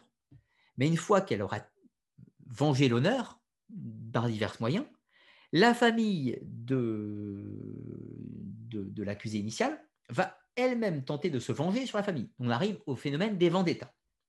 Donc, la période de féodalité, à partir sensiblement du XIe siècle, va rentrer dans une période dite du compromis permanent. pour éviter ces effusions de sang perpétuelles crescendo. Alors, il y a du mal, il y a du bien, c'est très complexe, on n'est pas dans l'époque, on n'est pas là pour juger les événements, on est juste là pour observer des codes sociaux. Donc, les hommes euh, et les familles prenaient grand soin de protéger les fillettes, de protéger les jeunes femmes et notamment, surtout, les vierges. Pourquoi? Parce que le risque du viol était permanent dans la société médiévale. Or, s'il y avait viol, qu'est-ce qui se passait? Une femme se faisait violer, elle était de facto déshonorée. C'est comme ça. C'était irrattrapable. Donc, qu'est-ce qui se passe? Nous sommes dans la société du compromis. Il y a plusieurs options. Soit le violeur accepte d'épouser sa victime, d'accepte d'épouser sa victime. C'est atroce, on est bien d'accord. Et dans ce cas-là, la faute est réparée. Il y a eu viol, mais la femme déshonorée ne, elle ne perdra pas son honneur puisqu'elle va faire un mariage avec son violeur, certes, mais voilà. Donc, c'est glauque. Dans le cas où le violeur ou quelqu'un d'autre n'accepte pas le mariage, eh bien, la fille est déshonorée et l'homme va aller en justice.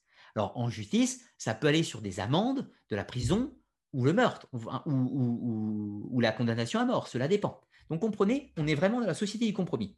Soit le violeur et sa victime se marient et dans ce cas, tout est effacé, ou alors il n'y a pas d'acceptation, il n'y a pas de mariage, la femme est déshonorée pour le reste de sa vie et le violeur sera condamné à une peine en adéquation avec le préjudice. Alors, ce qui est totalement variable suivant les conditions sociales. Autre chose sur le problème du viol. S'il y a viol, là, ce que je vous parlais, c'est du viol dans la même catégorie sociale, quel que soit le niveau, mais dans la même catégorie sociale. Inversement, s'il y a dichotomie entre les catégories sociales, cela change absolument tout. Imaginons un aristocrate qui viole une paysanne, bon, ça va se régler avec une compensation financière. Si euh, un bourgeois viole une paysanne, ça va se régler avec une bonne compensation financière ou éventuellement avec un mariage. Bon, euh, c'est un bourgeois, il a fait une faute, il va épouser euh, la victime, donc tout, se règle. Donc voilà. Maintenant, prenons l'effet inverse. Un paysan viole une bourgeoise. Alors là, je ne veux pas un dessin c'est clair et net qu'il y aura une condamnation à mort. Le paysan sera condamné à mort, dans tous les cas. Maintenant, prenons un paysan ou un bourgeois qui viole une aristocrate, c'est pareil, il n'y aura pas de dessin. Là, il y aura une condamnation à mort. Dire que si le violeur viole au-dessus de sa condition sociale, il y aura une condition à mort. En revanche, si le violeur euh, abuse d'une personne en dessous de sa condition sociale, il y aura une compensation financière. L'idée du mariage de compromis n'a lieu que dans la même strate sociale. Ce n'est pas euh, pour les dichotomies, si vous voulez. Exemple, un aristocrate qui viole une paysanne, il ne va pas l'épouser, la paysanne. Il va donner de l'argent à la famille et puis personne n'en parlera plus. Mais ça, c'est vraiment la société du compromis. C'est très, très, très délicat. Alors, ensuite, dernier point, histoire de détendre un peu l'atmosphère paragoutante de ces histoires euh, de violence, c'est la folle histoire des rapts ou des enlèvements des femmes, ou le paradoxe entre le romantisme et l'horreur. Alors, je coupe le PDF un tout petit instant. Qu'est-ce que le rapt au Moyen Eh bien, version tout d'abord romantique. Le chevalier, sur son cheval, qui va aller sauver la princesse qui est enfermée dans une tour. Alors là, vous avez l'image un petit peu hum, qui promo arthurien. Un père très méchant, enfin, une jeune fille est folle amoureuse du proche chevalier, il s'aime d'un amour fou, c'est romantique, c'est beau, c'est merveilleux, mais le père ne veut pas du mariage, alors il séquestre sa propre fille dans une tour. Donc le chevalier va au pied de la tour, il escalade la tour, il kidnappe la jeune fille et l'emmène sur son beau destrier blanc à l'aventure dans son château. C'est ce qu'on appelle un rapt. Alors là, c'est romantique, mais parfois, ça l'est beaucoup moins. Euh, exemple, on a euh, un seigneur, euh, j'en discutais il n'y a pas très longtemps avec, avec l'historien Alexis Sédou, et il m'a raconté justement l'anecdote d'un empereur germanique ou d'un seigneur germanique assez important qui avait décidé, euh, non, un seigneur germanique qui avait décidé de euh, capturer la fille de l'empereur qui se trouvait dans une abbaye, enfin dans un couvent. Donc, voilà, la fille de l'empereur se trouve pour l'éducation dans un couvent. Le seigneur se dit, bon, j'ai envie de gagner un statut social. Je vais épouser la fille de l'empereur. Sauf que l'empereur, il veut pas. Donc, je vais la capturer, la kidnapper. Donc, il va dans l'abbaye, il discute avec l'abbesse. L'abbesse lui dit Oui, vous pouvez la kidnapper. Et il kidnappe la jeune fille et l'emmène, il la viole et l'épouse. Oui, la viole et l'épouse. C'est le schéma classique, vous comprenez, pas très romantique.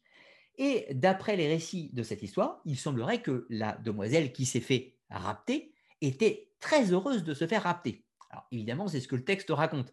Est-ce que c'était le cas dans la réalité? C'est très délicat. Donc ce qu'il faut comprendre, c'est que parfois, il va y avoir des enlèvements de jeunes filles dans le but de les épouser. Alors, de les épouser, comprenez. Les jeunes filles sont enlevées de la noblesse. Le rapt, ça n'a lieu que dans la noblesse, quasiment. Enfin, pas uniquement, mais majoritairement dans la noblesse. Donc la jeune fille d'un statut social, le, Seigneur veut accéder à un statut social, il kidnappe la jeune fille, il la viole fatalement, le mariage devient obligatoire, il l'épouse et il accède au statut social qu'il désire. Parfois, les jeunes femmes sont évidemment pas du tout consentantes et parfois elles le sont, parce que parfois il y a réellement des romances, des tentatives d'amour, d'union, où certains chevaliers vont enlever des jeunes filles. Mais là, on est quand même un petit peu dans l'image d'Épinal, on est quand même dans le romantisme arthurien, la plupart du temps, le rapt c'était en fait une sorte de contrat indirect de mariage. Par exemple, on a parfois un seigneur, euh, enfin une fille d'un seigneur qui s'était enfuie au couvent. Imaginez, une jeune fille, on lui dit, toi, tu vas te marier avec machin, machin. Elle dit, mais non, machin, machin, il a 50 ans, j'ai pas envie de l'épouser.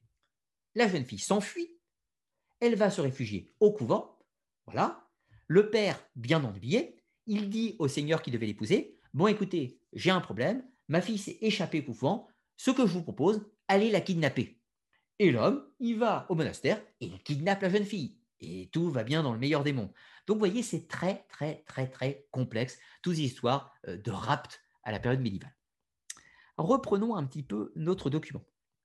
Je suis désolé, l'émission est plus longue que, est plus longue que j'avais prévu. Mais bon, je ne voulais pas de, je voulais aborder tous les sujets. Donc, nous allons continuer, ma foi. Alors, allons plus loin. Le fin amour, un peu de détente dans cette période extrêmement complexe. Le fin amour ou l'amour courtois. Alors, l'amour romantique médiéval, peut-on dire?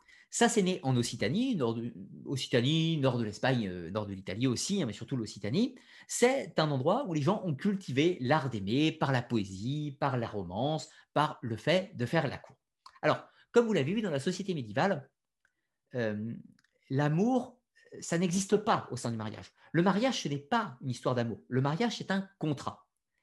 Voir à l'époque féodale, il est mal vu d'aimer sa femme.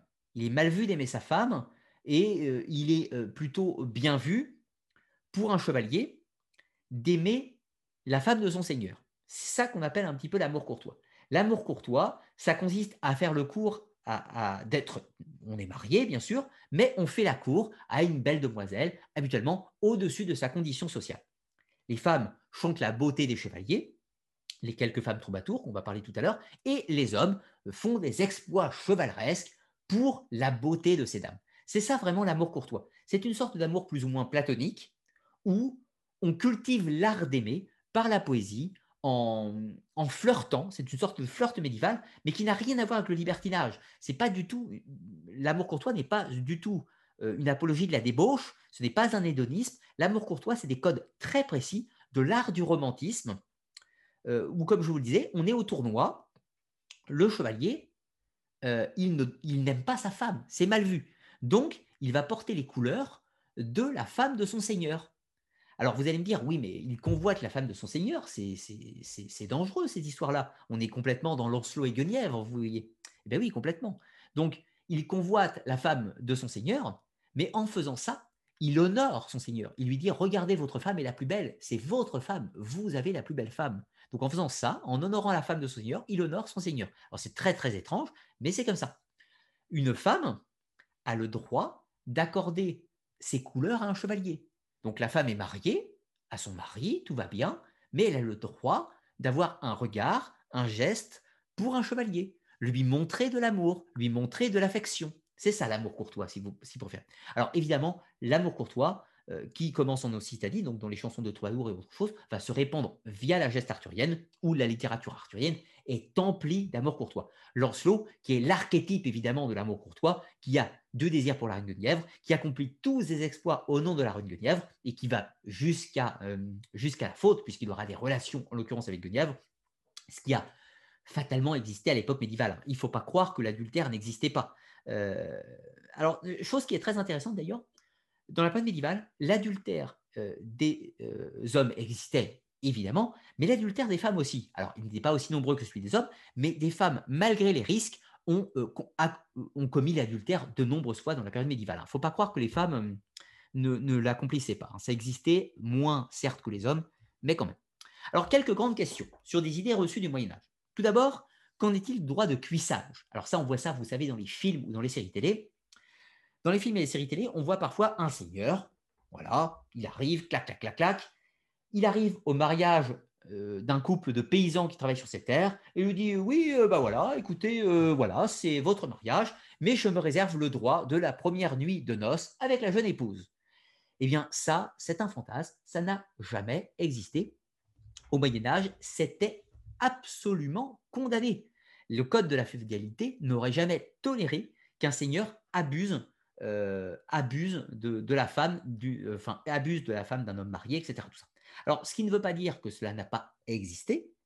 Il y a certainement des seigneurs qui ont abusé de leur autorité, qui ont abusé de leur pouvoir, mais il n'y a jamais eu d'institution, jamais de codes légaux qui ont autorisé de près ou de loin le droit de cuissage. Ça, c'est un fantasme qui est présent dans le cinéma, la littérature et les séries télé. Alors, qu'arrive-t-il à une femme qui commet l'adultère? On en a parlé tout à l'heure un petit peu. Une femme qui commet l'adultère peut éventuellement être tuée, être répudiée ou tout un tas d'autres choses, bien sûr. Finir au couvent, finir dans une tour, tout ce que vous voulez. La femme peut-elle divorcer? Alors, vaste question. Oui et non. Euh, techniquement parlant, on ne peut pas divorcer tout court, que ce soit pour les hommes ou pour les femmes. Techniquement, on ne peut pas divorcer, c'est un euh, sacrement, c'est-à-dire depuis les réformes grégoriennes un petit peu, le mariage devient une institution sacrée. Donc on ne peut pas divorcer. En revanche, on peut divorcer pour plusieurs raisons, soit consanguinité, euh, soit non-consommation du mariage, ou tout un tas d'autres raisons. Habituellement, vous allez me dire, ce sont plutôt les hommes qui demandent une annulation du mariage. Eh bien, il existe rarement, il existe des cas où des femmes vont réussir à divorcer dû à des violences conjugales. Violences conjugales non justifiées. Car je vous rappelle que dans le droit de la féodalité, un homme avait le droit de frapper sa femme, mais pas sans raison. Alors, attention, euh, on est à une autre époque, toujours pareil, je prends mes gardes. Euh, les codes féodaux avaient des droits et des devoirs. Donc, un homme, dans certaines conditions, exerçait une violence envers sa femme à l'époque médiévale. Évidemment, si cette violence était considérée comme disproportionnée, la femme pouvait demander à divorcer.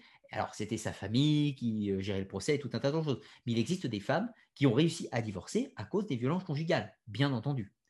Et dans l'aristocratie, des femmes qui ont réussi à divorcer, bah, on pourrait citer l'exemple d'Aliénor d'Aquitaine, mais ce n'est pas vraiment sa volonté à elle, c'est une volonté mutuelle entre les deux parties qui avaient tous les deux envie de divorcer. Donc, au global, les femmes ne pouvaient pas divorcer, sauf quelques rares exceptions, bien évidemment. L'homme peut battre sa femme jusqu'à la mort? Non. Au niveau des violences conjugales, un homme n'avait pas le droit de battre sa femme jusqu'à la mort, il n'avait pas le droit de la blesser durablement. Un homme ne pouvait pas estropier sa femme, il ne pouvait pas lui laisser des séquelles physiques importantes, il ne pouvait pas euh, il ne pouvait pas la défigurer, il ne pouvait pas, euh, pas lui casser le bras, euh, il ne pouvait pas la tuer, bien évidemment, tout un tas d'autres choses. Voilà, il pouvait la gifler, en gros, voilà, etc. Mais il n'avait pas le droit de la tuer et il n'avait pas le droit de lui provoquer un handicap physique ou une blessure grave. Pour les clichés un petit peu qu'on voit dans l'époque médiévale, dans certaines séries télé encore. Alors, maintenant, dernier sujet, y a-t-il des femmes libres ou émancipées? Alors, encore une fois, comme je vous le disais en introduction, il ne s'agit pas de parler liberté au sens 20e, 21e siècle, mais y a-t-il des femmes qui ont réussi à gagner une, une, forme de liberté, si on peut dire, une forme d'émancipation par rapport à ces codes médiévaux? On va parler de quelques cas on va l'illustrer par l'exemple. Hein. Tout d'abord, on va parler de la sainte et la sorcière, cette difficile dichotomie. Ensuite, on va parler des trobarides, des ou les troubadours version femme. On va parler des begwins, un cas euh, particulier de femmes émancipées. On va parler de quelques, du cas d'une savante, Christine de Pisan, et d'une guérisseuse ou d'une théologienne, Hildegarde de Bingen. Alors, tout d'abord, la sainte et la sorcière. Alors, la femme médiévale, ces deux exacts opposés qu'on n'atteint jamais, c'est la sorcière et la sainte. La sorcière, c'est la femme émancipée, c'est la Lilith, c'est la femme qui ne respecte pas les codes, c'est la femme célibataire, c'est la femme qui est dévergondée, c'est la femme qui a une sexualité, ça c'est la sorcière. Et puis de l'autre côté, vous avez la sainte. La sainte, c'est la bonne épouse, celle qui respecte tous les commandements, celle qui respecte son mari, celle qui fait des enfants et qui respecte tous les codes de la société médiévale. Mais on peut aller plus loin. La sorcière, dans son véritable terme, c'est la femme hérétique euh, qui exerce la volonté du diable, pourrait tout dire. Donc c'est bien au-delà de la femme émancipée. Puis la véritable sainte, ce n'est pas simplement la bonne épouse. La véritable sainte, c'est Jeanne d'Arc. C'est celle qui a lien avec le mystique. Et c'est là qu'on va, va recouper. Vous avez la femme de mauvaise vie. Je vais couper un petit peu le document pour que vous me voyez. On a quatre catégories. La femme de mauvaise vie et la femme de bonne vie, la bonne épouse. Et plus loin, vous avez la sorcière et la sainte. Mais la sainte et la sorcière elles-mêmes, elles se regroupent. Vous voyez Jeanne d'Arc? Sainte pour les uns, sorcière pour les autres. Vous voyez que c'est un fil qui va se regrouper, qui va tourner un petit peu en rond. La sorcière, c'est la femme trop libre, la femme trop émancipée, et poussée à l'excès, cela pourra conduire à l'hérésie et au bûcher. Et de l'autre côté, la sainte, c'est celle qui respecte parfaitement les codes, mais poussée à l'extrême, elle-même devient la sorcière, etc. Alors sortons aussi de certains clichés. La chasse aux sorcières, ce n'est pas, écoutez-moi bien, ce n'est pas au Moyen Âge. Il y a eu des femmes brûlées sur le bûcher au Moyen Âge, il y en a eu, mais ce n'est pas pour accusation de sorcellerie, c'est pour accusation d'hérésie. Ce n'est pas la même chose. La chasse aux sorcières, telle que son nom l'indique, la grande chasse aux sorcières, là où des milliers et des milliers et des milliers de femmes vont finir sur le bûcher, ça commence à la toute fin du Moyen Âge et à la Renaissance. Attention à cette dichotomie. attention raccourci, on nous véhicule souvent l'obscurantisme, l'Inquisition a conduit des milliers de femmes au bûcher, oui c'est vrai, à la Renaissance, mais pas au Moyen Âge. Voilà, voilà. Alors, repartageons le document pour parler de ces cas un petit peu particuliers. Les Trobaris. On va citer le cas de Maria de Ventadorn. Alors, Maria de Ventadorn, c'était une, femme de la noblesse, hein, une femme de la noblesse occitane, occitane qui était, euh, donc, qui était euh, fille d'un vicomte, fille d'un vicomte, celui de Turenne, qui s'est mariée à un bon parti, à un autre seigneur occitan en l'occurrence, et qui va cultiver l'art de l'amour courtois, qui va cultiver l'art de la poésie. Donc là, nous avons affaire à une femme de la noblesse qui est instruite, qui a composé des vers et qui a même écrit des textes comme celui-ci. Je vous cite la citation. Une fois qu'un homme a réussi par sa cour à séduire une dame, devient-il son égal ou demeure-t-il son serviteur? Cette femme a réussi à montrer du moins dans sa composition livresque, que un homme qui fait la cour à une femme, ce n'est pas lui qui a le pouvoir, c'est la femme qui a du pouvoir. Donc là, nous sommes vraiment face à une femme en quête d'émancipation qui écrit de la poésie, qui écrit des romans d'amour, qui écrit une poésie sulfureuse, peut-on dire, et qui fait partie de la bonne aristocratie.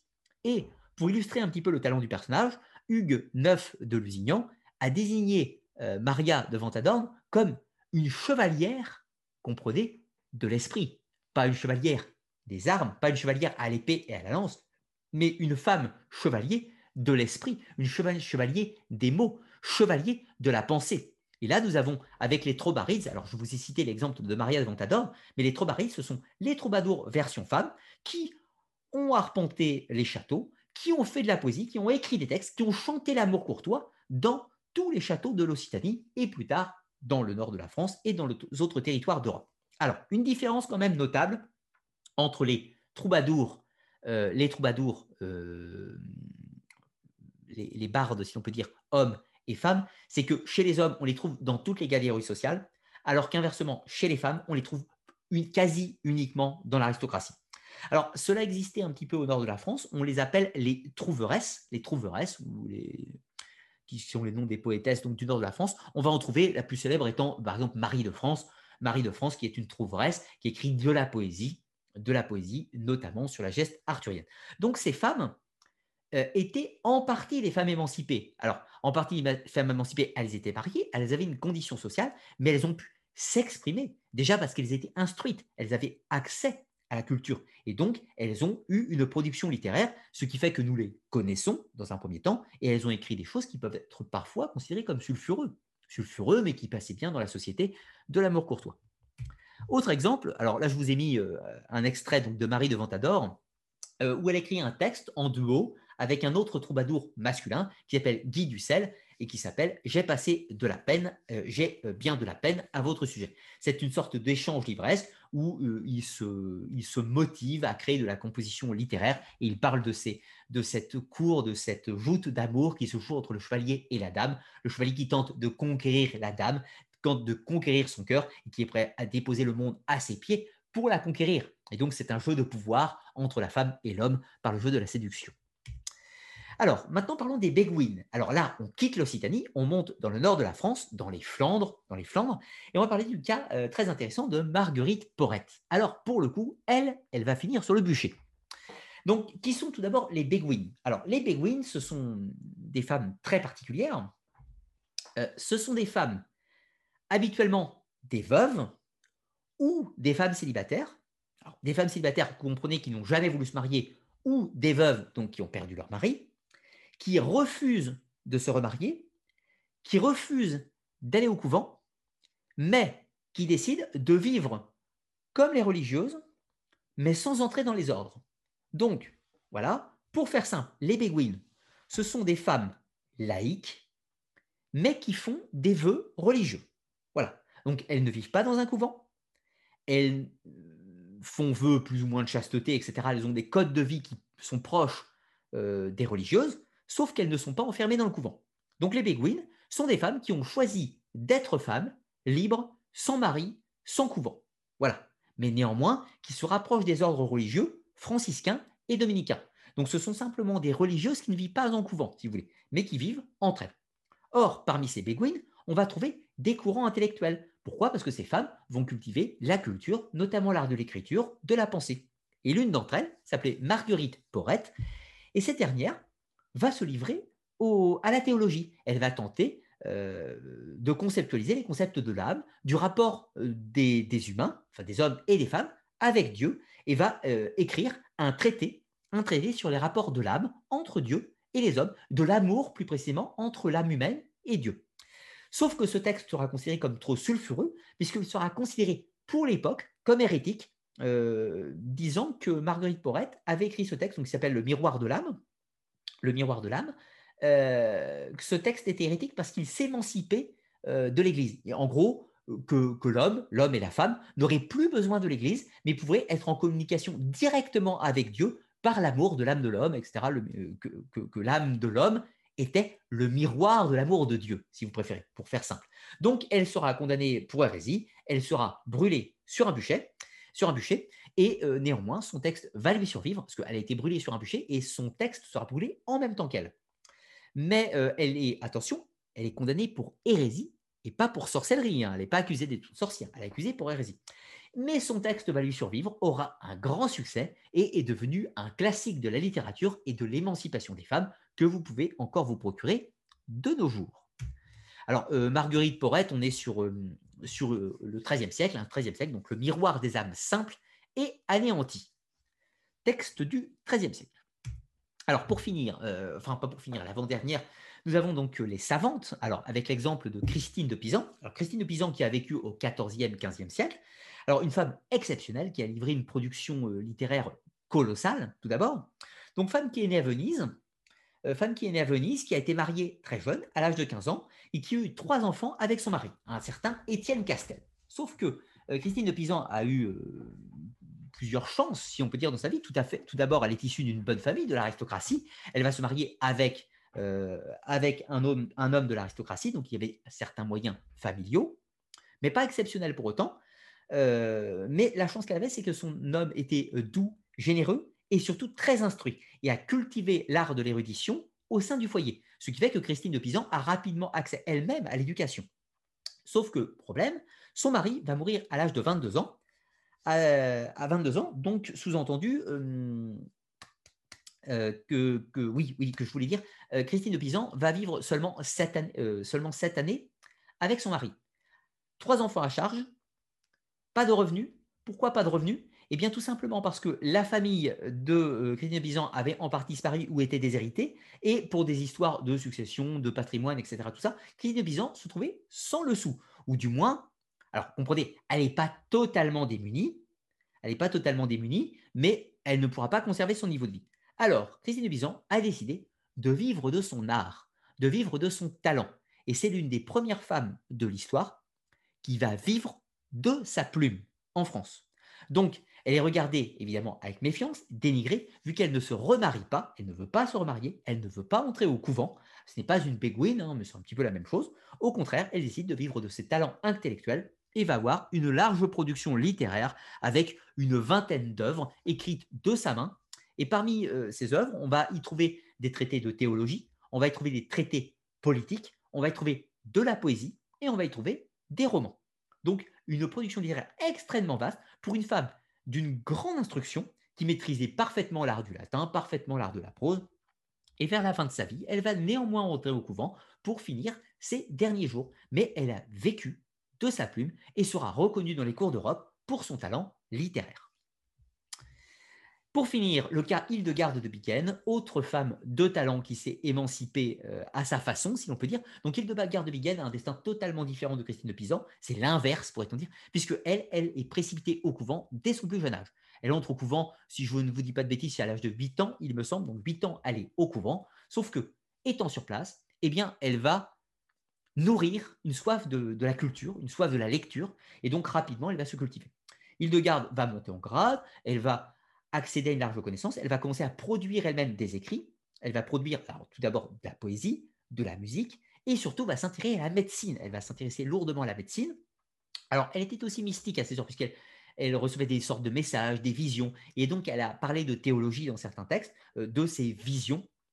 Mais le talent d'Hildegard de a toujours été celui de pouvoir parler de théologie sans entrer, sans heurter euh, l'Église très patriarcale, si je puis dire. Donc, Hildegard de a, a, trouvé ce fil pour pouvoir partager ses idées sans courroucer l'Église, si l'on peut dire. Et donc, Hildegard va entretenir une correspondance avec les plus grands esprits de son temps, et notamment Saint Bernard de Clairvaux, qui seront, échangeront plusieurs lettres entre eux, ce qui montre l'estime que l'Église pouvait avoir pour Hildegard de Bingen, même si on la regardait quand même avec suspicion, parce que c'était une femme. Mais néanmoins, elle a su toujours se placer afin de ne pas faire de vagues, si l'on peut dire, et de ne pas être inquiété pour Elsie. Hildegard Bingen va avoir également une très, large, très large production littéraire. Elle va également composer donc des musiques que vous pouvez toujours encore écouter. Vous tapez Hildegard Bingen, vous trouverez facilement ces musiques sur Internet que vous pouvez écouter. Donc, ils sont de sa composition, qui ont été réactualisées de nos jours avec euh, des voix et tout, mais les musiques sont d'elle et une large production littéraire, et surtout ses, ouvrages médicaux, puisqu'elle a tenté de cultiver l'art de la guérison par la connaissance des plantes, des différents remèdes, des remèdes qui sont toujours employés de nos jours, qui sont toujours efficaces de nos jours pour tout un tas de mots, bien entendu. Donc une femme exceptionnelle de son temps qui rejoint la longue liste des, des femmes qui ont eu un talent à ces époques, hein, que, que, ce soit, que ce soit Duoda avec son manuel d'éducation, que ce soit euh, Aliénor d'Aquitaine, Blanche de Castille, Mathilde l'impératrice, euh, qui ont été des femmes de pouvoir. Une, que je ne vous ai pas citée, euh, une que je vous ai pas citée, c'est hum, Adèle, Adèle de Blois. Alors, on va parler de la guerre pour la culotte. Vous savez, les femmes de pouvoir, les influenceuses. Adèle de Blois, c'était une petite fille, une petite fille, si je ne dis pas de bêtises, de Guillaume le Conquérant. Oui, de Guillaume le Conquérant. Et elle était mariée avec Étienne II de Blois. Étienne de Blois. Étienne de Blois était parti en croisade. Parti en croisade, et quand il y a eu le siège d'Antioche, eh bien, il a eu peur.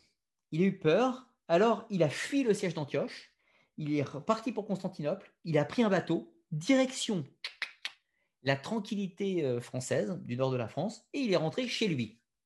Sauf que quand il est rentré chez lui, Étienne de Blois, comte de Blois, un homme important, un homme puissant, il rentre chez lui, trouve sa femme, et sa femme lui demande qu'est-ce qu'il fait là Alors, euh, il lui dit bah euh, voilà, le siège d'Antioche était dramatique, c'était terrifiant, on allait tous mourir, j'ai préféré rentrer. Elle dit mais c'est pas possible, c'est pas possible du tout comme ça. Vous êtes couvert de honte, vous avez fui le combat, vous étiez engagé pour la croisade, vous avez laissé vos compagnons mourir là-bas.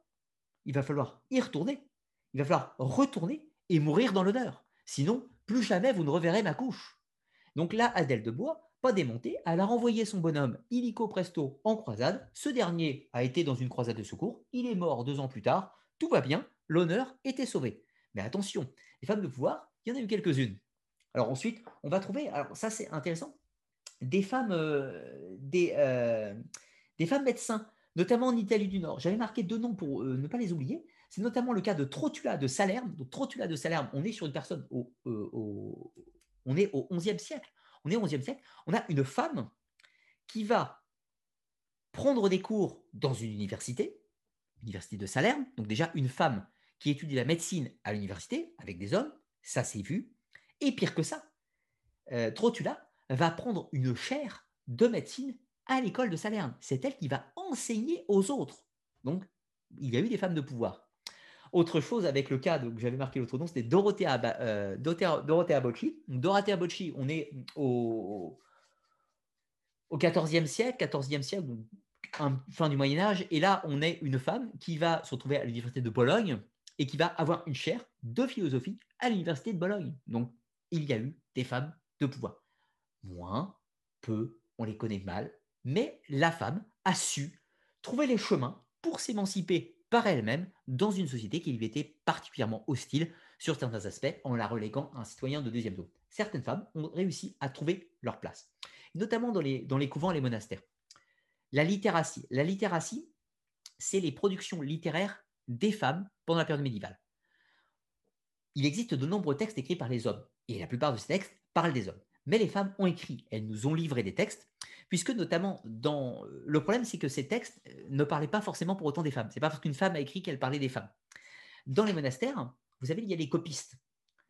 Avant l'invention de l'imprimerie, on copie les manuscrits, et l'endroit où on copie les manuscrits, c'est les monastères. Mais voyez-vous, on copiait aussi les monastères dans les couvents. Donc les femmes aussi recopiaient les textes, donc elles savaient lire et elles savaient écrire. Donc la littératie euh, des femmes nous montre qu'il existe une proportion, un pourcentage de femmes instruites, sensiblement inférieur à celui des hommes, mais néanmoins qui existe et qui se trouve tout à fait conséquent au sein des couvents ou de divers, euh, divers proximités avec les ordres religieux, notamment les péguines, euh, les troubadours féminines d'Occitanie ou les trouveresses du nord de la France, il y a eu des femmes qui ont réussi par les arts, par la culture, à s'émanciper de leurs conditions. Voilà pour sortir un petit peu des clichés de la fin du Moyen Âge. Alors certains clichés sont vrais, certains clichés ne le sont pas, euh, mais néanmoins, vous trouverez plus d'informations dans cette petite bibliographie. Alors, bibliographie, je vous ai mis les ouvrages d'origine Pernou, La femme au temps des croisades, La femme au temps des cathédrales, donc deux excellents ouvrages qui permettent une immersion, quelques articles également que vous pourrez retrouver. Et je me suis fait plaisir de vous marquer également euh, la référence au livre de Marguerite Porrette, donc Le miroir des âmes simples et anéanties, où vous pourrez poursuivre vos investigations et euh, lire des textes de première main, surtout, afin de euh, retrouver tout ça. Alors, bientôt aussi, je fais cette petite émission en live assez légère. On est dans une vidéo vulgarisée pour parler des conditions des femmes au Moyen Âge. Mais sachez que plus tard, dans l'année, peut-être l'an prochain, je ferai une autre émission qui parlera cette fois-ci de la femme à la Renaissance. Et attention, puisque la situation de la femme à la Renaissance est bien plus terrible que la situation de la femme au Moyen Âge. Et je vous rappelle que vous pouvez soutenir la chaîne sur Tipeee si vous avez envie euh, de que je continue mon travail de façon libre et indépendante et que vous avez envie, vous pouvez soutenir la Web TV sur Tipeee. Voilà, voilà. Alors là, j'ai posté un petit message dans le chat. Euh, si vous avez quelques questions à me poser, alors si vous voulez me poser une question euh, qui traite donc de la condition des femmes au Moyen Âge, n'hésitez pas à marquer question avant de poser la question et je tenterai de la prendre. Alors je vais prendre 5-6 questions, 5-6 hein, questions pour clôturer cette émission. Alors, j'arrête le partage. Je vais attendre que vos questions arrivent. Alors, le temps que vos questions arrivent, je vais euh, profiter pour vous présenter le sujet de la prochaine Academia. Alors, je vous rappelle, les Académias, c'est les vidéos euh, privées, les vidéos qui sont réservées pour les contributeurs du Tipeee. Donc, je vous rappelle, hein, la chaîne ne fonctionne pas sans, le financement participatif. Donc, pour remercier les contributeurs du Tipeee, vous avez en contrepartie accès à des missions privées, les Académias. Euh, des missions plus longues, plus techniques. Euh, et la prochaine, là, qui va sortir le 27 janvier, va traiter des anges gardiens. Alors des anges gardiens, mais de façon plus élargie, ce qu'on appelle le double. Le double dans les différentes traditions, à savoir le daimon chez les Grecs, la philgia dans la tradition scandinave, ou d'autres non, suivant les différentes cultures. Donc on va parler de ces esprits gardiens, de ces esprits, de ces génies qui accompagnent les individus dans les différentes civilisations afin de recouper avec celui de l'ange gardien que l'on trouve dans la tradition chrétienne. Donc, émission qui sera disponible le 27 janvier pour les contributeurs du Tipeee, sachant que seul un extrait sera diffusé sur YouTube pour les autres. Et pour ceux qui ne sont pas au courant, je vous rappelle euh, encore une fois que j'ai sorti un livre qui est sorti le 8 octobre, le 8 octobre dernier, et qui traite des civilisations antiques, donc civilisations antiques, de la, proto, de la, de la protohistoire, Sumer, l'Égypte, la, culture des mégalithes, euh, les Hittites, etc., tout un tas de, choses de l'Antiquité, et qui s'articule également à, répondre, ou tenter de répondre du moins, quelques grandes énigmes que sont celles du déluge, de l'hyperborée et le mythe de l'Atlantide. Voilà Voilou. Clac. Partage d'écran a été fermé. Voilà, je suis de retour avec vous. Alors, y a-t-il quelques questions? Donc, comme je vous ai dit, je vais en prendre 5-6. Alors, euh, je vais tenter de prendre des questions auxquelles je n'ai pas répondu. Euh, je, m'excuse, je ne pourrais pas tout prendre en question d'ailleurs. Hein. je vais, euh, en prendre quelques-unes. clac, clac. Merci pour vos gentils messages. Je vois plein de, choses super gentilles de votre part. C'est vraiment super sympa. Merci au modo. Hein. J'ai vu que vous avez euh, été efficace cette soirée. Merci à vous. Alors, question. Je prends par le bas, tiens, comme ça. Question de Mohamed. Est-ce qu'on parlait, condamnait la pédophilie et ce qu'un vieux de 50 ans s'intéressait à une gamine de 11 ans euh, euh, n'est pas condamné? Alors, c'est très compliqué. C'est très compliqué et il faut vraiment pas tenter de dupliquer nos codes sociaux actuels à une autre époque. Qu'est-ce que je veux dire par là? La pédophilie, c'est un crime atroce, ça mérite la pire des condamnations. Ça, c'est ce que je pense moi. Ceci étant dit, maintenant parlons d'histoire. Dans la société actuelle dans laquelle nous vivons, nous avons des codes sociaux. Au Moyen Âge, nous avons d'autres codes sociaux. Dans l'Antiquité grecque, nous avons d'autres codes sociaux. Voilà. C'est comme ça. On peut être d'accord, pas d'accord, retourner le problème dans tous les sens. Une société s'articule autour de codes. Et ces codes sont définis par une loi, une société, des morales, tout ce que vous voulez. Voilà. La question de savoir, c'est est-ce que les codes moraux de la société médiévale sont les mêmes que les nôtres? Évidemment, non. Au Moyen Âge, une jeune fille est en âge de se marier à 12 ans un garçon est en âge de se marier à 14 ans. Aujourd'hui, pour nous, c'est inadmissible. Mais la société médiévale, c'était comme ça. Donc, fatalement, toute agression envers des jeunes filles ou des jeunes garçons plus jeunes était considérée comme de la pédophilie.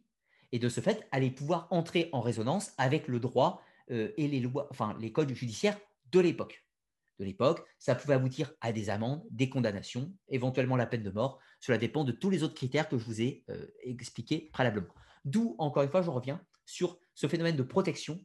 Euh, on faisait, on prenait grand garde dans la période médiévale à protéger les jeunes filles. Elles ne sortaient pas librement, elles ne se déplaçaient pas toutes seules. Il fallait en permanence les protéger d'éventuelles agressions, d'éventuels viols dus au drame de la société médiévale.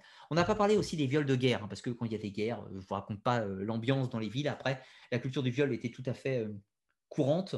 Ça s'est fait dans toutes les civilisations par le passé, dans les guerres. Hein. Ce n'est pas spécifique au Moyen Âge, bien entendu. ça se faisait encore en 1945. Ça se faisait encore en 1900, enfin de 40 à 45. Donc voilà, les atrocités ont toujours existé au Moyen Âge ou autre c'était encadré par une loi et une justice qui est parfois légèrement différente de la nôtre. Mais évidemment, la pédophilie était condamnée, tout comme d'autres choses. La zoophilie, la zoophilie était condamnée à l'époque, la même chose. On versait une amende, c'était puni avec des peines plus ou moins sévères. Alors, y a-t-il d'autres questions? Pensez, je vous rappelle, si vous voulez me poser une question, il faut marquer question devant la question. Euh, question que j'ai déjà répondu. Random Network. Est-ce que le droit de cuissage existait vraiment? Non. Le droit de cuissage est une invention, une sorte de, une sorte de fantasme moderne pour tenter de montrer la noirceur du Moyen Âge. Mais ça, c'est une invention à une époque où on a voulu montrer que le Moyen Âge c'était l'obscurantisme, c'était euh, le Moyen Âge. Vous savez, euh, on a une expression de nos jours qui dit on n'est plus au Moyen Âge ou c'est pas le Moyen Âge ou c'est moyenâgeux. Au sens tout ce qui est moyenâgeux, vous savez, vivre dans des conditions atroces mais pour prendre quelques points de comparaison. Déjà, le Moyen Âge, on nous dit souvent c'est une période hostile, il n'y a rien qui se passe, l'Antiquité romaine c'était tellement mieux, le siècle des Lumières c'est tellement bien, mais bon, pour information, au Moyen Âge, on est plus propre qu'au siècle des Lumières, parce qu'on a une meilleure hygiène de vie au Moyen Âge, pour les hommes et les femmes, on a une meilleure hygiène de vie au Moyen Âge qu'au siècle des Lumières. Un point pour le Moyen Âge, zéro pour les Lumières pour l'instant. Deuxièmement, au niveau de l'architecture. L'architecture du Moyen Âge, on a développé des talents, euh, l'art des cathédrales, des châteaux et tout un tas d'autres choses absolument fascinants au Moyen Âge. Donc, arrêtons de dire que le Moyen Âge, c'est l'obscurantisme. On a développé un art très particulier et très élaboré. Ensuite, autre chose, au niveau des droits des femmes, le droit des femmes de la société médiévale, que je vous ai euh, un petit peu exposé ce soir, est bien meilleur qu'à l'Antiquité romaine. Bien, bien, bien meilleur. Il vaut mieux être une femme du XIIe siècle qu'une femme romaine du temps de César, clairement. Et je serais tenté de vous dire que être une femme euh, au XIVe siècle, enfin, être une femme au 8e siècle dans la société franque, 8e siècle dans la société franque, c'est pas tellement inférieur euh, que d'être une femme au 19e en France sur certains aspects.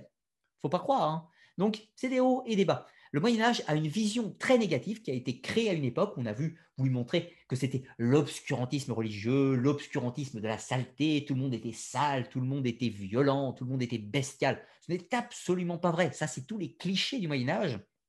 Et donc, le droit de cuissage fait partie de ces clichés qu'on a voulu imposer sur le Moyen Âge, etc. Vous savez, c'est comme euh, quand on dit la chasse aux sorcières, le Moyen Âge, la chasse aux sorcières. Et la chasse aux sorcières, c'est pas au Moyen Âge. La chasse aux sorcières, ça commence avec les procès du Valais en 1450-58, enfin 1428 à peu près. Donc on est à la fin fin du Moyen Âge. Et après, la chasse aux sorcières, ça commence à la Renaissance et ça va se répandre après euh, euh, jusqu'au 16e, 17e siècle pour finir au 18e siècle, etc. Alors, question, question.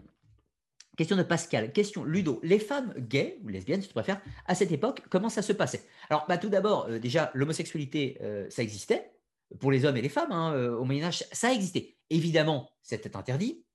C'était interdit par les canons de l'Église, mais ça existait. Dans les couvents, ça existait. Évidemment, vous, doutez bien, on n'a pas de source écrite. On a des éléments par anthropologie qui nous permettent de suggérer l'existence de relations féminines je parlais tout à l'heure d'Hildegarde de Bingen. Hildegard de Bingen avait une confidente, sa meilleure amie, sa meilleure amie plus plus, quoi. Vous voyez l'idée? Sa meilleure amie plus plus, c'était Richard X. Richard X, pas Richard euh, X, le nombre, c'est Richard X en un seul mot. Euh, en toute logique, elles étaient amantes. On peut le supposer. Des éléments dans le style d'écriture et les relations et les commentaires nous supposent qu'elles avaient une relation. Donc ça existait, bien entendu. Évidemment, ce n'était pas dit publiquement, c'était officieux, euh, des gens s'en doutaient, mais on n'en parlait pas, c'est pas dans les textes, etc. Pour les hommes, ça existait aussi. Évidemment, euh, suffit de voir l'iconographie de certains euh, monuments religieux qui, qui, suggèrent de l'homosexualité masculine qui a existé. Évidemment, c'était interdit, on n'en parle pas, c'était très mal vu, etc., etc autre chose. Pour revenir sur l'hétérosexualité, pour le coup, euh, vous savez, les, couvents et les monastères étaient souvent installés pas très très loin. Et on avait souvent des catacombes qui reliaient les deux bâtiments entre eux.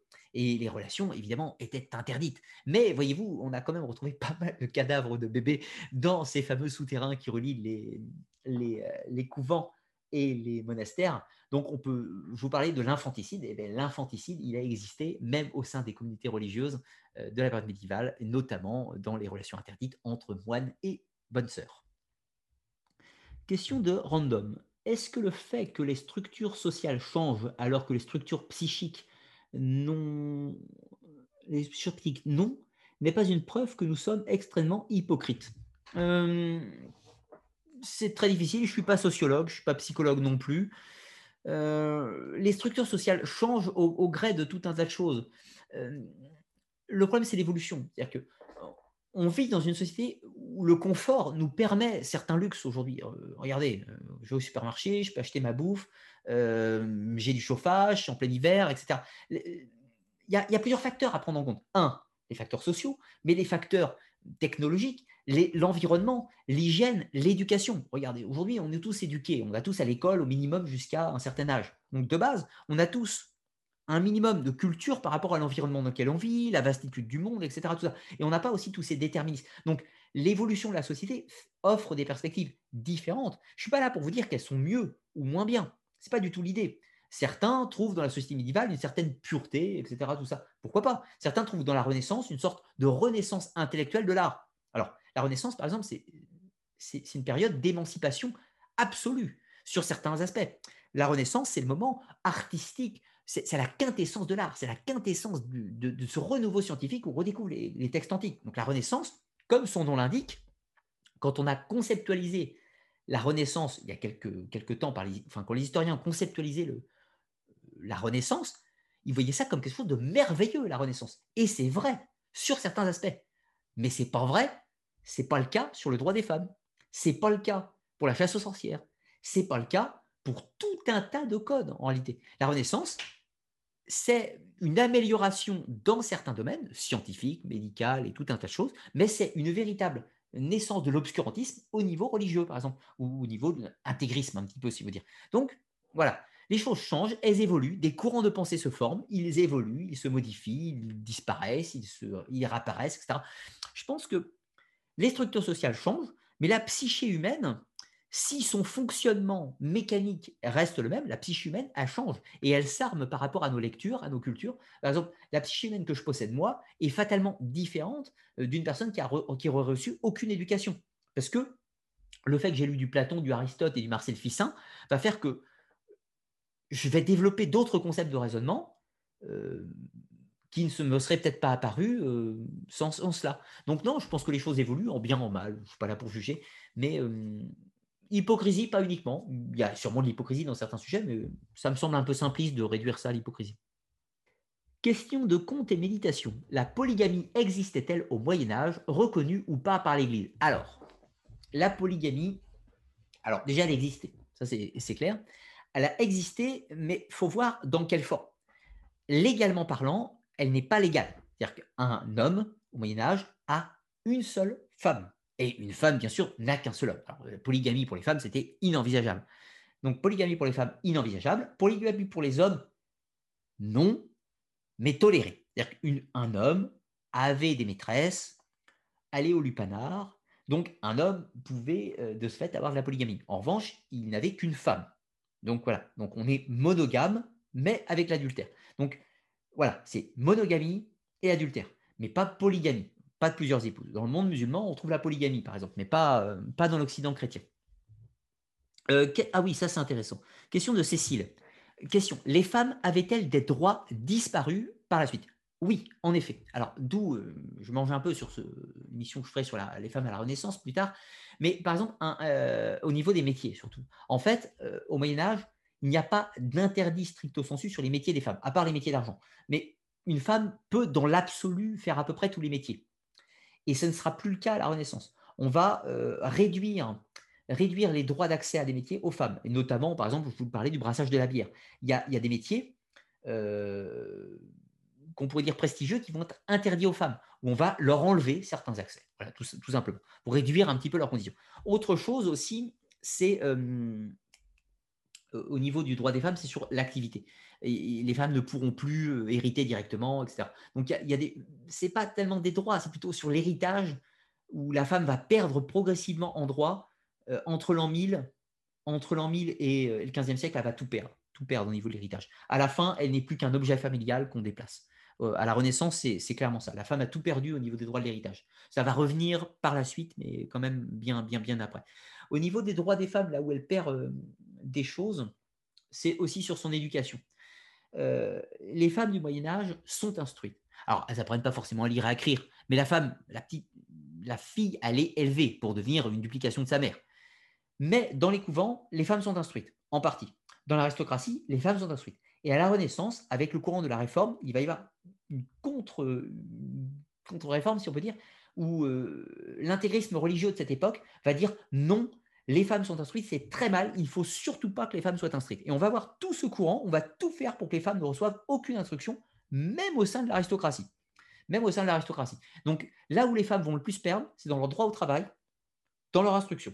C'est vraiment les deux catégories où il y aura la plus grande perte au moment de la Renaissance. Et ça va revenir par la suite, euh, 17e, 17e siècle, où ça revient progressivement. Euh, et ça se repère un petit peu. c'est des yo-yo hein, dans, l'histoire. Le droit des femmes est une histoire super intéressante, puisque ce n'est qu'une histoire de yo-yo. Euh, n'est pas du tout une ligne de.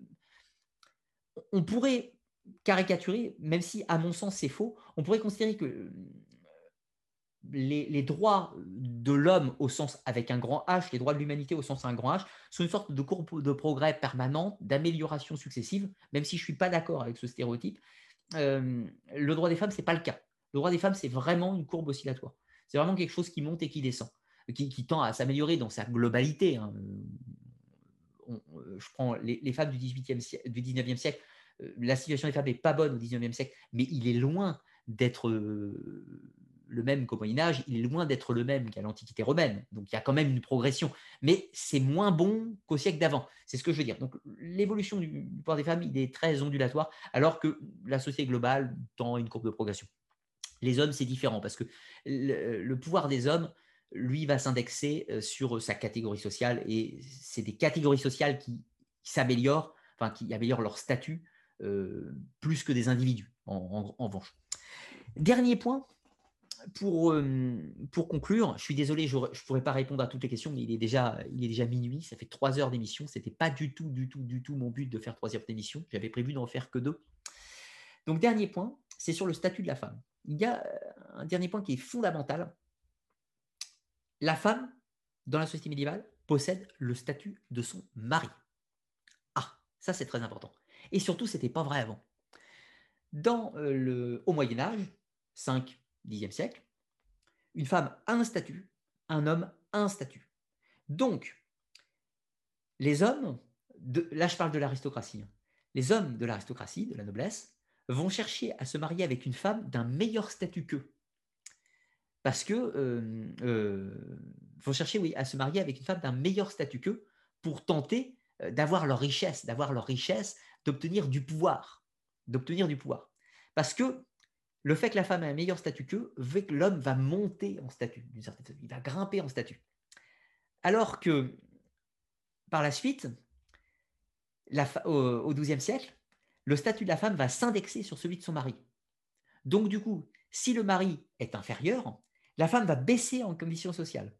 Donc du coup, on ne fait plus de mariage avec des gens inférieurs à soi. Une femme va chercher à trouver un époux qui est égal elle-même, voire supérieur. Donc en gros, avant, un mariage pour un homme était une quête d'ascension sociale. On cherchait une femme mieux nantie que soi pour gagner en situation, et la femme s'en fichait parce qu'elle conservait son statut. Donc elle pouvait épouser ce petit chevalier gentillet et garder son statut de fille de duchesse avec un petit chevalier qui était bien mignon. Et puis inversement, euh, au XIIe siècle, eh bien, la femme, euh, si elle épousait le petit chevalier bien mignon, elle perdait, son statut. Elle devenait la petite femme de chevalier bien mignon, alors que du coup, elle était duchesse. Donc, elle cherchait à se marier avec euh, la fille d'un duc, d'un grand seigneur, etc., pour rester dans son milieu social. Donc, ça a créé un, véritable déséquilibre aussi, où la femme ne pouvait plus servir d'ascenseur social et elle-même pouvait, pouvait perdre le sien par un mauvais mariage, ce qui posait des problèmes extrêmement compliqués. C'est pour ça qu'en général, la fille d'un seigneur épousait un seigneur supérieur ou équivalent, euh, la cadette épousait quelque chose d'à peu près équivalent au possible, et les filles euh, les moins bien nanties, troisième, quatrième, épousaient des seigneurs malheureusement de rang inférieur à leurs conditions, éventuellement de duchesse, ce qui était parfois extrêmement compliqué. Voilà, donc j'espère avoir fait un tour d'horizon de euh, la situation des femmes dans cette époque médiévale. Alors, je m'excuse par avance, on a survolé, on a survolé le sujet. Chaque détail de cette émission pourrait être pris, être décortiqué, être analysé. J'avais envie de faire cette émission parce que je vais parler de certains personnages féminins dans l'histoire, et notamment certains personnages de la période médiévale, que je, vais dédier certaines émissions à certains personnages féminins. Je ne vais pas faire que des femmes, hein, je vais faire des hommes aussi, mais je vais traiter certains personnages féminins.